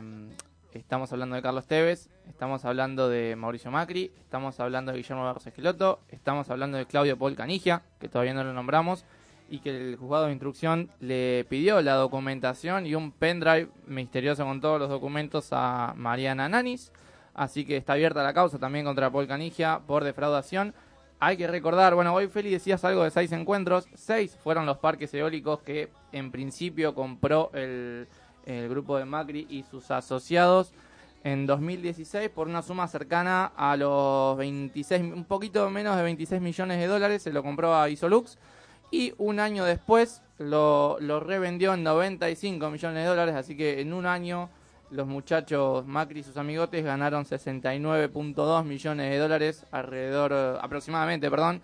Así que por eso mismo también es que se, se está se está indagando porque evidentemente ha sido una defraudación y en todo caso eh, se, ha, se ha comprado algo por un precio irrisorio porque el precio de seis parques claramente no es de no de 25,8 eh, para después revenderlo a su precio normal. Por eso mismo es que se, se está investigando todo esto y esperemos que la justicia pueda hablar. Si no llega a haber justicia, condena judicial, penal, esperemos que haya condena social, al menos como suele suceder con estas personas, que la condena penal no, no les importa porque tampoco los, los roza muy de cerca. Miri, ¿querías completar?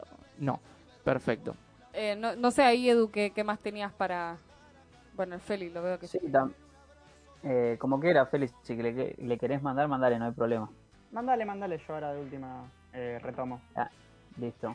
Eh, no, sí, también para cerrar este punto, creo yo que más en el ámbito local y, y también eh, para, para seguir recabando, creo que es uno de los temas que, se viene hablando hace rato y por ahí es una incógnita y también le va a llamar mucho la atención a la gente, más que nada a los que son socios o algo de eso de los clubes, es porque mm, hace poquito eh, se vienen dando, bueno, el 26 de febrero prácticamente se vienen dando eh, charlas y se vienen dando reuniones entre la- el gobierno, Liga Profesional y AFA para analizar cómo seguir avanzando ¿no? con la situación de, de la vuelta del público a las canchas de fútbol. El Ministerio de Salud porteño ya está trabajando en los lineamientos sanitarios para eh, que los hinchas lentamente, obviamente, puedan regresar a las canchas. La intención es que se pueda habilitar hasta un 33% de capacidad por sector el gobierno de la ciudad de Buenos Aires, a través de su Ministerio de Salud, ya está trabajando en los lineamientos principales del protocolo sanitario y bueno, y se lo envió a AFA con el fin eh, de que se pueda volver eh, a que puedan volver en realidad los- le- el público a los estadios. Vamos a ver cómo se va a ir dando esto. Si bien es algo ya que se está tomando en cuenta, ya está todo más o menos avanzado. Y bueno, los dirigentes del fútbol argentino lo ven como imprescindible y también los hinchas lo ven así para que puedan volver. Y la verdad es que para que se dé esto o esta expectativa, eh, se da por varios factores, principalmente porque ya se, eh, ya se ven los avances en los planes de vacunación eh, a nivel nacional contra el coronavirus. También sabemos que la las entradas o lo que generan las entradas a los estadios es muy importante para lo que es la economía de los clubes y también pagar contratos, eh, contratos entre otras cosas. Así que los directivos de la Casa Madre y la Liga Profesional vienen teniendo reuniones periódicas, podríamos decir, de cada 15 días. Y bueno, este es el, el tema en este momento más importante a tratar. Eh, en los últimos encuentros de, en Viamonte contó con la presencia de Diego Santilli, eh, el vicejefe de gobierno porteño, quien se comprometió públicamente a recibir el, el protocolo que venimos mencionando y trabajarlo con el equipo de sanitario de la misma forma que se, se hizo al principio del confinamiento de los entrenamientos. Así que vamos a ver cómo se va dando eh, con respecto a todo esto. Como bien decía, es el 33, 33% de la capacidad por sector, o sea que eh, esto va a depender obviamente de cada club, de cada situación. Eh, también en base a esto, una- otra de las cosas que se pudo ver en el protocolo es que los hinchas van a ir retomando y también lo que va a ser la entrada a los, a los estadios va a tener un tiempo muchísimo más largo, tanto va a arrancar antes como va a finalizar eh, con más tiempo. Se van a tener un tiempo bastante, un recorrido bastante grande para que eh, no, no haya un aglomeramiento en las entradas. Así que seguramente con respecto a todo eso se va a seguir trabajando y se va a ir viendo eh, qué situación se toma. Una de las cosas también con respecto a esto y para ir cerrando, eh, esto, es lo- esto solamente se está, pesan- se está pensando eh, únicamente para la primera división, así que fútbol femenino y las divisiones eh, inferiores o las divisiones, la, la B, la B Metro, la C, todo, todo lo, lo que es el entramado del fútbol argentino en general, va a tener que esperar un poco más para que vuelvan los hinchas a las canchas. Sí, yo quizás. No, ¿Le puedo, pero- ¿le puedo mandar un cachito, Mir? Sí, sí, mándale. No, yo quizás con esto lo que quería remarcar es que eh, primero claramente es necesario el ingreso, eh, el ingreso económico que, que obviamente reactiva la, la vuelta, la vuelta de la gente a las canchas, pero al mismo tiempo también remarcar que no, no en toda la Argentina viene, viene bien la, eh, el, plan, el plan de vacunación, ¿no? Casualmente quienes están eh, pregonando eh, por la vuelta del fútbol de esta manera. Es el gobierno porteño, que son quienes vienen aplicando menos cantidad de vacunas, que son quienes vienen haciendo desastres eh, con el sistema de salud. Y no me parece un dato, un dato menor porque claramente como tiempo atrás se dio, me parece, con, con el apresuramiento por parte de, también de, de la Ciudad Autónoma de Buenos Aires con la vuelta a las clases, puede ocurrir lo mismo con, con el fútbol, ¿no? Eh, hoy la Ciudad Autónoma de Buenos Aires no es ejemplo para nada en, en lo que viene siendo el tratamiento de la pandemia y me parecía que no era, no era un dato menor a dejar eh, por fuera. Hoy la provincia de Buenos Aires viene con un alto nivel de, vacunación, me parece que todos conocemos eh, algún familiar que, que obviamente ya ha recibido una o las dos dosis de, de- de- la vacuna contra el COVID, mientras que los porteños no vienen teniendo esa misma suerte. Por eso me preocupan algunas ideas de, por parte de, la Ciudad Autónoma de Buenos Aires. No era, no era más que eso. Sí, yo, yo en relación a eso también iba a plantear que me parece un tanto descabellado. eh, y sobre todo este planteo, ¿no? De que, bueno, solo puede volver, eh, pueden volver a las canchas eh, los hinchas que vayan a ver a los equipos masculinos de primera división.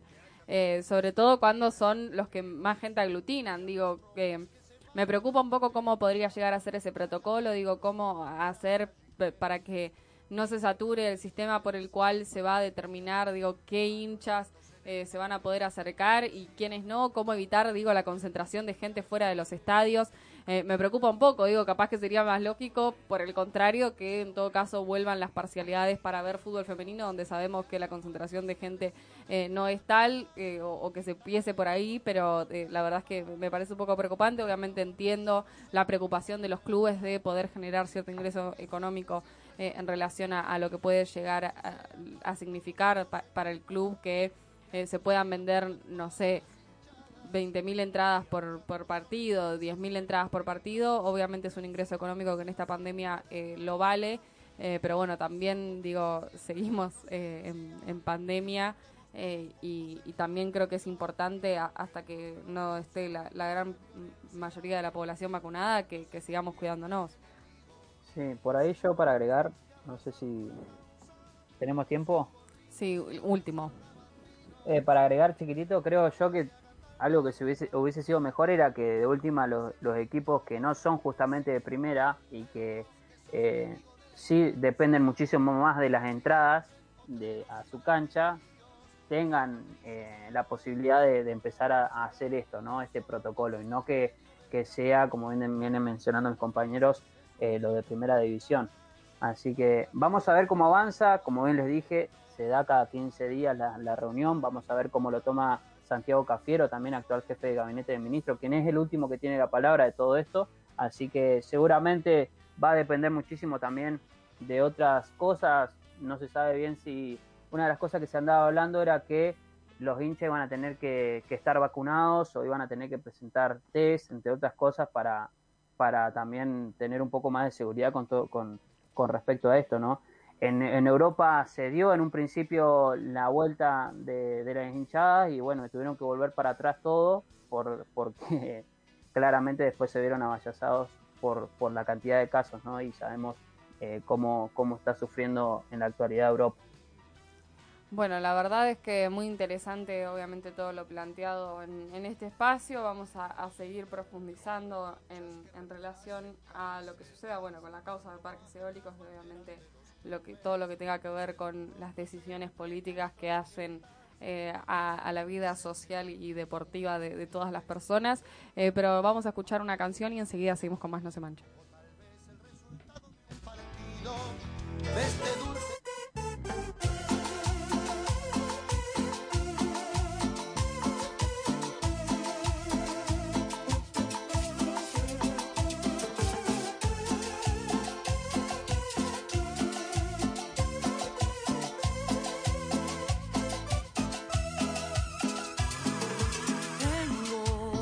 La conciencia limpia, mi amor,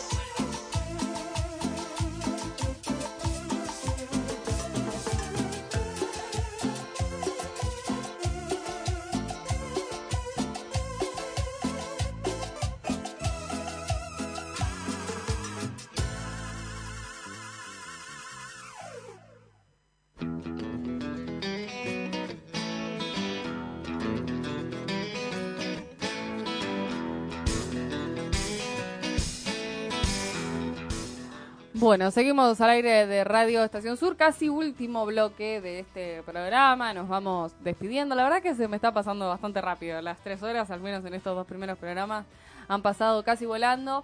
Eh, no nos queríamos ir, eh, digo, capaz que son noticias que han quedado un poco viejas o que fueron publicadas eh, el mismo día que salí, hicimos el primer programa o al día siguiente. Eh, pero bueno, que, que nos parecía interesante poder traer y estar hablando. El miércoles pasado, en el marco de- del Día Internacional de, la Mujer Trabajadora, eh, la secretaria de Deportes de la Nación, Inés Arrondo, visitó los entrenamientos de judo y beach handball. Em, se, reunió, digo, con, jugadoras eh, y deportistas que representan a, a la Argentina en, en distintas instancias y anunció un histórico cambio en el reglamento de becas para deportistas. Con esto tiene que ver la noticia, que para mí es absolutamente interesante. Eh, desde, desde entonces eh, se van a estar reconociendo en, en estas becas. La licencia por embarazo, eh, maternidad, paternidad, interrupción voluntaria del embarazo y violencia de género. Todos estos derechos entonces van a ser reconocidos eh, para las y los deportistas de, representación nacional en las becas que, que entrega la Secretaría de Deportes, así que obviamente creo que es un logro más, que, más que celebrable y, y tiene que ver con que digo hoy la Secretaría de, de Deportes por primera vez en la historia la esté ocupando una mujer eh, y también tiene que ver con la voluntad política de, un gobierno que, se pone al hombro y que realmente quiere que el deporte nacional eh, llegue a, un lugar de, de- de prestigio en, en el mundo. Sí, la importancia de tener una secretaría, eh, sabiendo que, bueno, en otros, en otros momentos no tan lejanos de, nuestra historia argentina, deportivamente hablando, pero gubernamentalmente hablando también, eh, ciertas secretarías se han vuelto agencias y demás. Bueno, esta es la importancia de las secretarías, así se manejan las cosas y, y vamos por el buen camino. Bueno, se celebra, por supuesto, todo derecho que se adquiere es celebrado y si tiene que ver con el deporte muchísimo más, así que nuestro, nuestro voto a favor para, para esta nueva medida.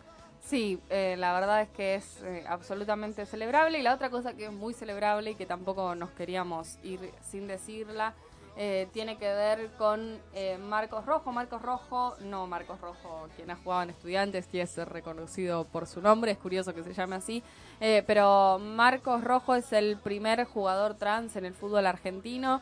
Esta es una historia que conocimos hace aproximadamente un mes y que levantaron varios medios de, alcance nacional. Sin embargo, la novedad tiene que ver con que la semana pasada, el viernes, el Club Unión de Suburbio de Gualeguaychú, que es donde Marcos Rojo eh, juega y lleva adelante la práctica de fútbol, concretó el fichaje oficial de Marcos Rojo como jugador federado de la Liga Departamental de Fútbol de Gualeguaychú. Así que Marcos Rojo se convirtió en el primer jugador trans federado en la República Argentina y eso también es súper celebrable. Digo, celebramos a fin del año pasado eh, el, fichaje de, Mara Gómez en Villa San Carlos por todo lo que eso significaba, porque fue un año de lucha muy largo. Eh, la verdad es que no conocemos la, la historia de Marcos Rojo y podría llegar a ser interesante poder entrevistarlo también eh, próximamente. Chino, Anote, anote, anote. Anote, anote. Eh, también podría ser interesante poder conocer un poco la, la historia de Marcos Rojo, porque estoy segura de que fue una historia de, de lucha y de mucho esfuerzo para, para poder llegar a donde está. Sin dudas, y por otro lado, bueno, todo llega para el que sabe esperar, pero esperando solamente no se logran las cosas, se logran con trabajo y, y esto viene a colación a que no, no podría haber sido posible de, no haberse mm, dictado la, ley de identidad de género ya por el 2012. Bueno, eh, celebramos por supuesto también esto, que es un hecho histórico para, para el deporte argentino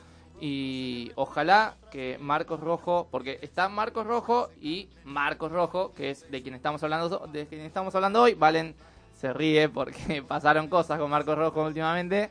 Eh, bueno, eh, ojalá que sea el primero de, muchos transfederados, así que nuestra nuestro más sentido orgullo para, para Marcos Rojo y ojalá, ojalá que lo po- podamos tener acá porque porque tenemos muchas cosas para hablar también. Eh, me, parece una, una entrevista muy enriquecedora para todos. Sí, bueno, ojalá que, que algún día podamos tener eh, comunicación con él. De momento vamos a escuchar una breve canción eh, y enseguida tenemos una entrevista también más que interesante Especial. para cerrar este programa, por supuesto. Esta es oportunidad oportuna.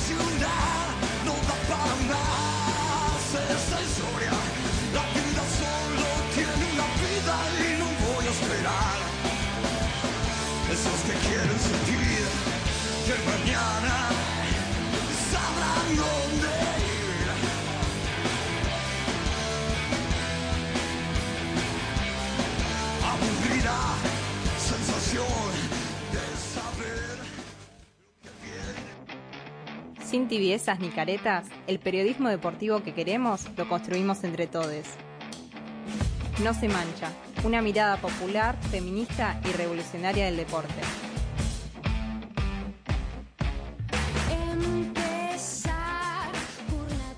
Seguimos al aire de Radio Estación Sur y como les comentábamos, eh, bueno, tenemos a una entrevistada de lujo en el día de hoy. Eh, hace un ratito presenciábamos una terrible semifinal entre América de Cali y el Corinthians en la Copa Libertadores Femenina y tenemos el gusto nada más y nada menos de estar eh, charlando con Carla Mileo, que es relatora y comentarista de Deporte B, fue la encargada de los relatos hoy en, ese tremendo partido, así que la vamos a presentar con el tremendo golazo que hizo América de Cali finalizando nada más y nada menos que el partido. Castañeda ponía el pie y este pelotazo que la deja sola a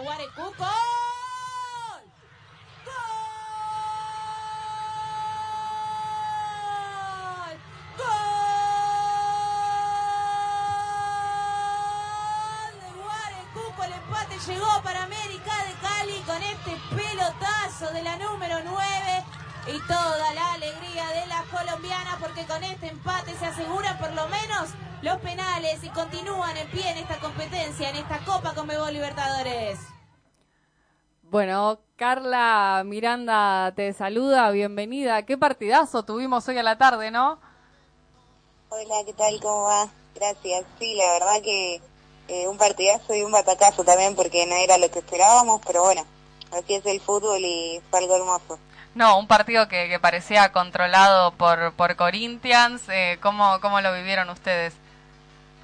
Sí, además veníamos con antecedentes de goleadas, de Corinthians venía a paso firme, no le habían convertido goles, eh, pero la verdad lo- el trabajo que había hecho a lo largo de todo el partido América de Cali, conteniendo también lo que es Corinthians, que se viene encima y, y la verdad que arrasa y lo había demostrado, el trabajo que hizo para contener todo eso se merecía también este empate. Y bueno, después la, la definición por penales que ya es otra cosa, pero el empate, la verdad, no lo esperábamos. No esperábamos tampoco que Corinthians gane por 1 a 0, hay que, hay que ser realistas. Eh, esperábamos, sí, que se extienda un poco más y no pudo ser porque, bueno, América de Cali hizo su partido, hizo su trabajo, lo que tenía que hacer y por eso consiguió lo que consiguió. Sí, en, en relación a esto hablábamos acá de que quizás eh, la, la victoria de América de Cali que dejó afuera a Boca también en salsa, digo, porque bueno, ahora América de Cali es finalista, eh, me parece que también en salsa un poco la, la participación de Boca, que, que hizo un gran, eh, que tuvo un gran encuentro frente a las colombianas. En ese sentido, bueno, preguntarte un poco cómo viste la participación de, de los equipos argentinos, digo, en bueno esta competencia eh, que viene de- después de, de- dos años de, semi-profesionalización del fútbol argentino. Eh, ¿cómo, ¿Cómo viste la participación de los equipos argentinos? Bueno, la verdad que, que hicieron un laburazo, las jugadoras pasaron primeras, eh, Boca, tanto Boca como River en su fase de, de grupos, eh, Boca consiguió una goleada, bueno, River también ganó un partido por 3 a 0, eh, todo eso hizo también a, a su participación y después, bueno, en los cuartos de final tuvieron rivales, la verdad que muy difíciles de, de ambos lados y por eso han quedado afuera. Lo, lo vemos ahora que eh, América de Cali está en la final y fue el rival de Boca y Boca le hizo un partidazo en el que se mantuvo uno a uno. Eh, hasta después un pelotazo de, Robledo, bueno, la número 7, que, que también tuvo una enorme participación, que logró quebrar y también era un gol que no esperábamos, porque el trabajo que venía haciendo Boca en el partido de cuartos de final había sido muy bueno y merecía también un empate, eh, quizás una definición por penales, estaba muy de ida y vuelta y estaba muy lindo. Por lo mismo, eh, River tuvo un rival dificilísimo, las brasileñas siempre son de los equipos más difíciles de enfrentar en la Libertadores y Ferroviaria venía de ganar por 4 a 1, eh, entonces hizo su partido también con River eh, y a dos años de la, de la semiprofesionalización, la verdad que destacar que el trabajo que hicieron las jugadoras en esta participación de la Libertadores eh, es esto, ¿no? Destacable, lo, lo tenemos que remarcar todo el tiempo también.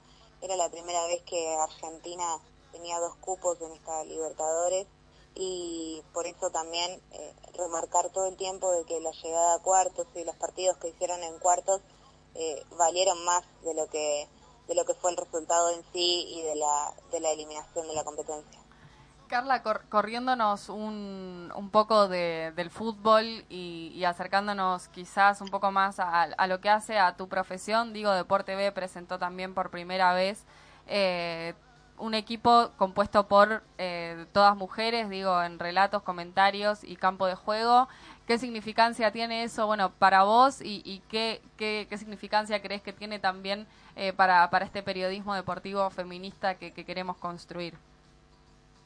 Bueno, primero que siempre lo destaco es un, es un logro que viene después de mucha lucha colectiva eh, y no me parece mínimo destacarlo porque eh, nosotras tres le ponemos la voz y el cuerpo, pero la verdad que también es la primera vez que se transmite en televisión abierta y para todo el país eh, una Libertadores femenina. Eso es un logro, la verdad, que se consiguió después de mucho empuje, después de mucha exigencia también de parte de todo el movimiento feminista y sobre todo la- las futboleras, ¿no? Eh, digo, jugadoras, integrantes de comisiones directivas de los clubes, periodistas deportivas, directoras técnicas, somos muchas las que empujamos para que estas cosas sucedan y se vio la televisación y obviamente la decisión política de poner a tres mujeres eh, viene de otras compañeras también que integran Deporte eh, y que hicieron a que, a que esta decisión sea posible.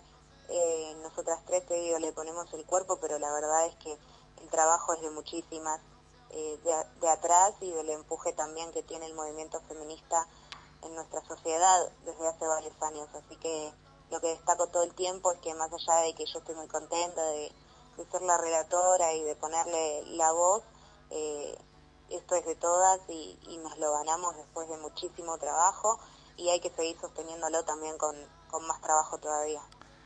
Carla, ¿cómo estás? Bueno, Lucas Torres te, te saluda. Eh, preguntarte, un po- primero felicitarte, felicitarte a vos, a Agustina, a, Ivana por, el, trabajo que están haciendo en, cada uno de los partidos que les ha tocado. Y después preguntarte, entiendo que estás al tanto de lo que va a ser el, reality conducido por Mariano Pelufo. Eh, no sé cómo te cae que uno de los eslogans del, programa sea que están buscando a la primer relatora de fútbol, eh, mujer, digamos, siendo eh, el equipazo que están armando ustedes. ¿Cómo, cómo cae eso en, uno que está haciendo un trabajo fenomenal como el tuyo y que viene ya hace rato haciéndolo, aunque ahora en un, en un medio un poco más eh, grande como es Deporte B? Bueno, mira, no sabía que uno de los eslogan era eso. Eh, sí estaba al tanto del reality, sí también fui convocada para el reality, pero nada, lo que nos, nos hace ruido es un poco también eh, la espectacularización de, de nuestro aprendizaje, de nuestro de nuestro proceso también de, de inserción en los medios y que, y que sea, o sea, lo que nos hace ruido es que el reality sea para buscar una, una relatora cuando podría ser por otros medios, pero yo lo, lo vengo diciendo y más allá de los debates que tuve, desde que esto arrancó, desde que arrancó la búsqueda, desde que arrancó también, se lanzó, digamos, la búsqueda de, de relatoras, eh, de ver el vaso medio lleno y la realidad es que va ser una oportunidad para muchísimas compañeras de poder mostrar su trabajo que hasta ahora de otra forma no lo están consiguiendo porque la verdad es que si no es por Deporte B y haces zapping en transmisiones de cadenas grandes vas a encontrar dos, tres, cuatro voces femeninas, la mayoría haciendo campo de juego. Si buscas en transmisiones de fútbol masculino vas a encontrar relato y comentarios seguramente cubiertos por hombre. Entonces eh, me parece también que es una oportunidad eh, para que se muestren muchísimas más voces de mujeres que se animan a relatar y eso está buenísimo. Eh, después lo del eslogan la verdad no lo tenía y nada, me parece que, que un poco muestra también eh, nuestro trabajo siempre cuesta el triple de que sea visibilizado eh, y es un poco lo que vos me decías, no buscan a la primera cuando en realidad ya somos varias las que estamos trabajando en el relato deportivo y desde hace tiempo. Sí, Carla, en, en relación a esto, eh, me, me parece interesante esto que decís, que, que tiene que ver con la espectacularización, ¿no? Nosotras eh, analizábamos la semana pasada, eh, en, el primer programa que tuvimos, un poco eh, lo, lo que implica este reality y, lo que planteábamos es que, bueno, no sé, el Pollo Viñolo, eh, Mariano Clos, el Bambino Pons, Pablo Giral, ninguno tuvo que digo, atravesar un reality para llegar y, ocupar el lugar que ocupan. Eh, después yo también coincido en que el vaso igual es medio lleno, digo, no nadie desmerece no la, la, la intención del reality, que es bueno poder darle lugar a, a, a las relatoras argentinas a que se muestren, pero bueno, después también sabemos cómo funcionan los realities y, y que de repente, digo, no sé, muchas veces en los realities te muestran todo de, las personas que, que participan, las ves hacer el ridículo, digo, como que hay un montón de cosas que, quizás obviamente son, son muy discutibles, pero, pero no, no sé cómo, cómo lo ves vos en, en relación a, a esto. Sí, también está el peligro de que, bueno, nosotras eh, por nuestro trabajo siempre recibimos violencia, por nuestro trabajo en los medios, por nuestro trabajo como periodistas deportivas, eh, y nosotras lo vimos en esta semana y media que llevamos de Copa Libertadores, que hemos recibido violencia de forma gratuita solamente por transmitir fútbol femenino en la televisión. Entonces, eso es un riesgo también que muy grande que va a correr el reality de exponer, de sobreexponer a las compañeras también, porque en el proceso de aprendizaje eh, que sea televisado ya es un, un riesgo y, y bueno, esto, ¿no? La exposición, porque va a ser un programa semanal, va a ir todos los días, entonces esto, esto también hay que tenerlo en cuenta y no hay que dejarlo pasar y hay que seguirlo muy de cerca porque eh, a veces las cosas se ponen un poco bravas para, para nosotras y la verdad realmente violentas y no está tan bueno porque no son momentos lindos de pasar. Así que hay que levantar también la mirada en eso y acompañar mucho a las, a las mujeres que vayan a ser parte del reality. Eh, y nada, después lo otro, yo estoy al tanto de que hubo en su momento un reality de relatores eh, y el formato es más o menos parecido, es como una academia que después termina en un, en un relator, una relatora, eh, pero más allá de eso es cierto que la mayoría, por no decir todos los varones llegaron eh, por su trabajo y llegaron por una trayectoria y llegaron porque fueron escuchados y porque hubo la decisión política de, de llevarlos a relatar a un canal, a una radio, que ese sea su trabajo. No pasa lo mismo con nosotras lamentablemente y por eso es que surge también la idea del reality. Hola Carla, Valentina, ¿quién te habla? Eh, yendo un poco a tus principios, ¿qué fue eh, lo que te influyó a inclinarte por el relato y cómo te describirías vos eh, relatando? Bueno, la verdad es que eh, lógicamente es una pregunta que me hacen seguido y eh, yo destaco siempre que, que yo no tenía la, la idea de relatar, no era un objetivo ni nada hasta el día que me lo ofrecieron, porque eh, la oferta llegó porque bueno necesitaban una relatora en la transmisión en la que yo formaba parte. Yo era eh, campo de juego, hacía en esa transmisión. El relator faltaba, el comentarista eh, no quería relatar y así que quedé yo. Eh, y en el momento que me ofrecieron ahí fue cuando se abrió la posibilidad para mí. Antes no, no lo había imaginado, no lo había planificado tampoco.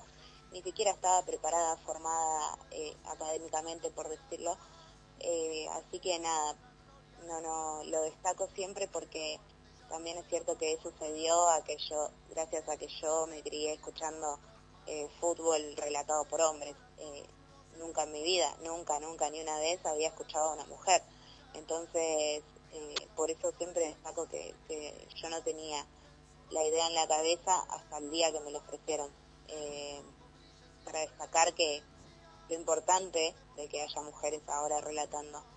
Y después en cuanto a mi estilo, yo la, hace un año y medio que relato y siempre lo hice en radio.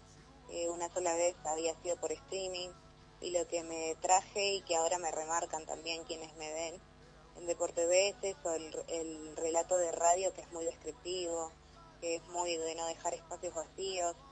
Entonces si me tengo que describir de alguna forma, más allá de que estoy buscando mi estilo todavía, eh, puede ser eso, que me traje un poco eh, la descripción de la radio para la televisión y es un poco distinto a lo que quizás estamos acostumbrados de, de los relatores más conocidos que, que nada, un poco hilan apellidos y o repiten apellidos hasta el final de la jugada. Yo intento que no sea así, también porque eh, me he cansado de escucharlo, entonces para aportar algo distinto intento eh, crear algo más, más construido.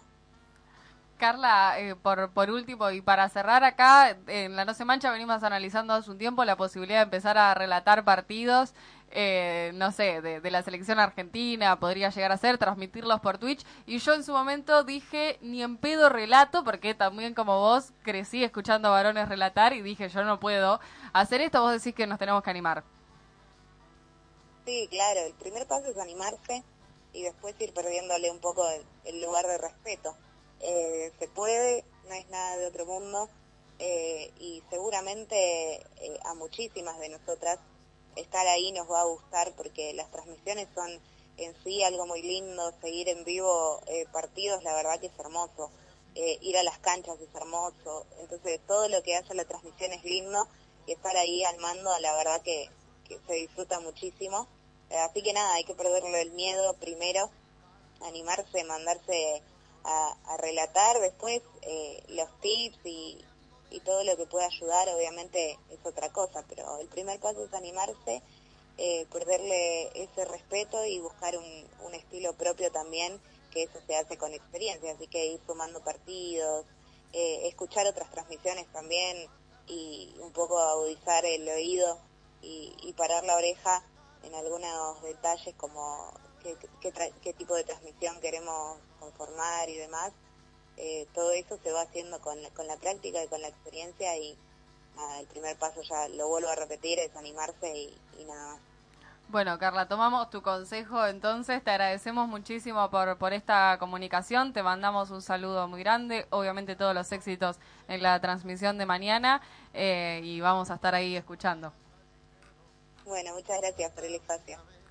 No, por favor, bueno, ahí pasaba Carla Mileo, relatora y comentarista de Deporte B, quien de momento está relatando la Copa Libertadores femenina, obviamente un gran hito eh, para, para la televisión, para las mujeres, digo, para todo el periodismo deportivo que, pondera y pregona eh, este feminismo popular, así que eh, un lujazo tenerla Carla con nosotros. Nos despedimos, son las nueve en punto, nos vamos.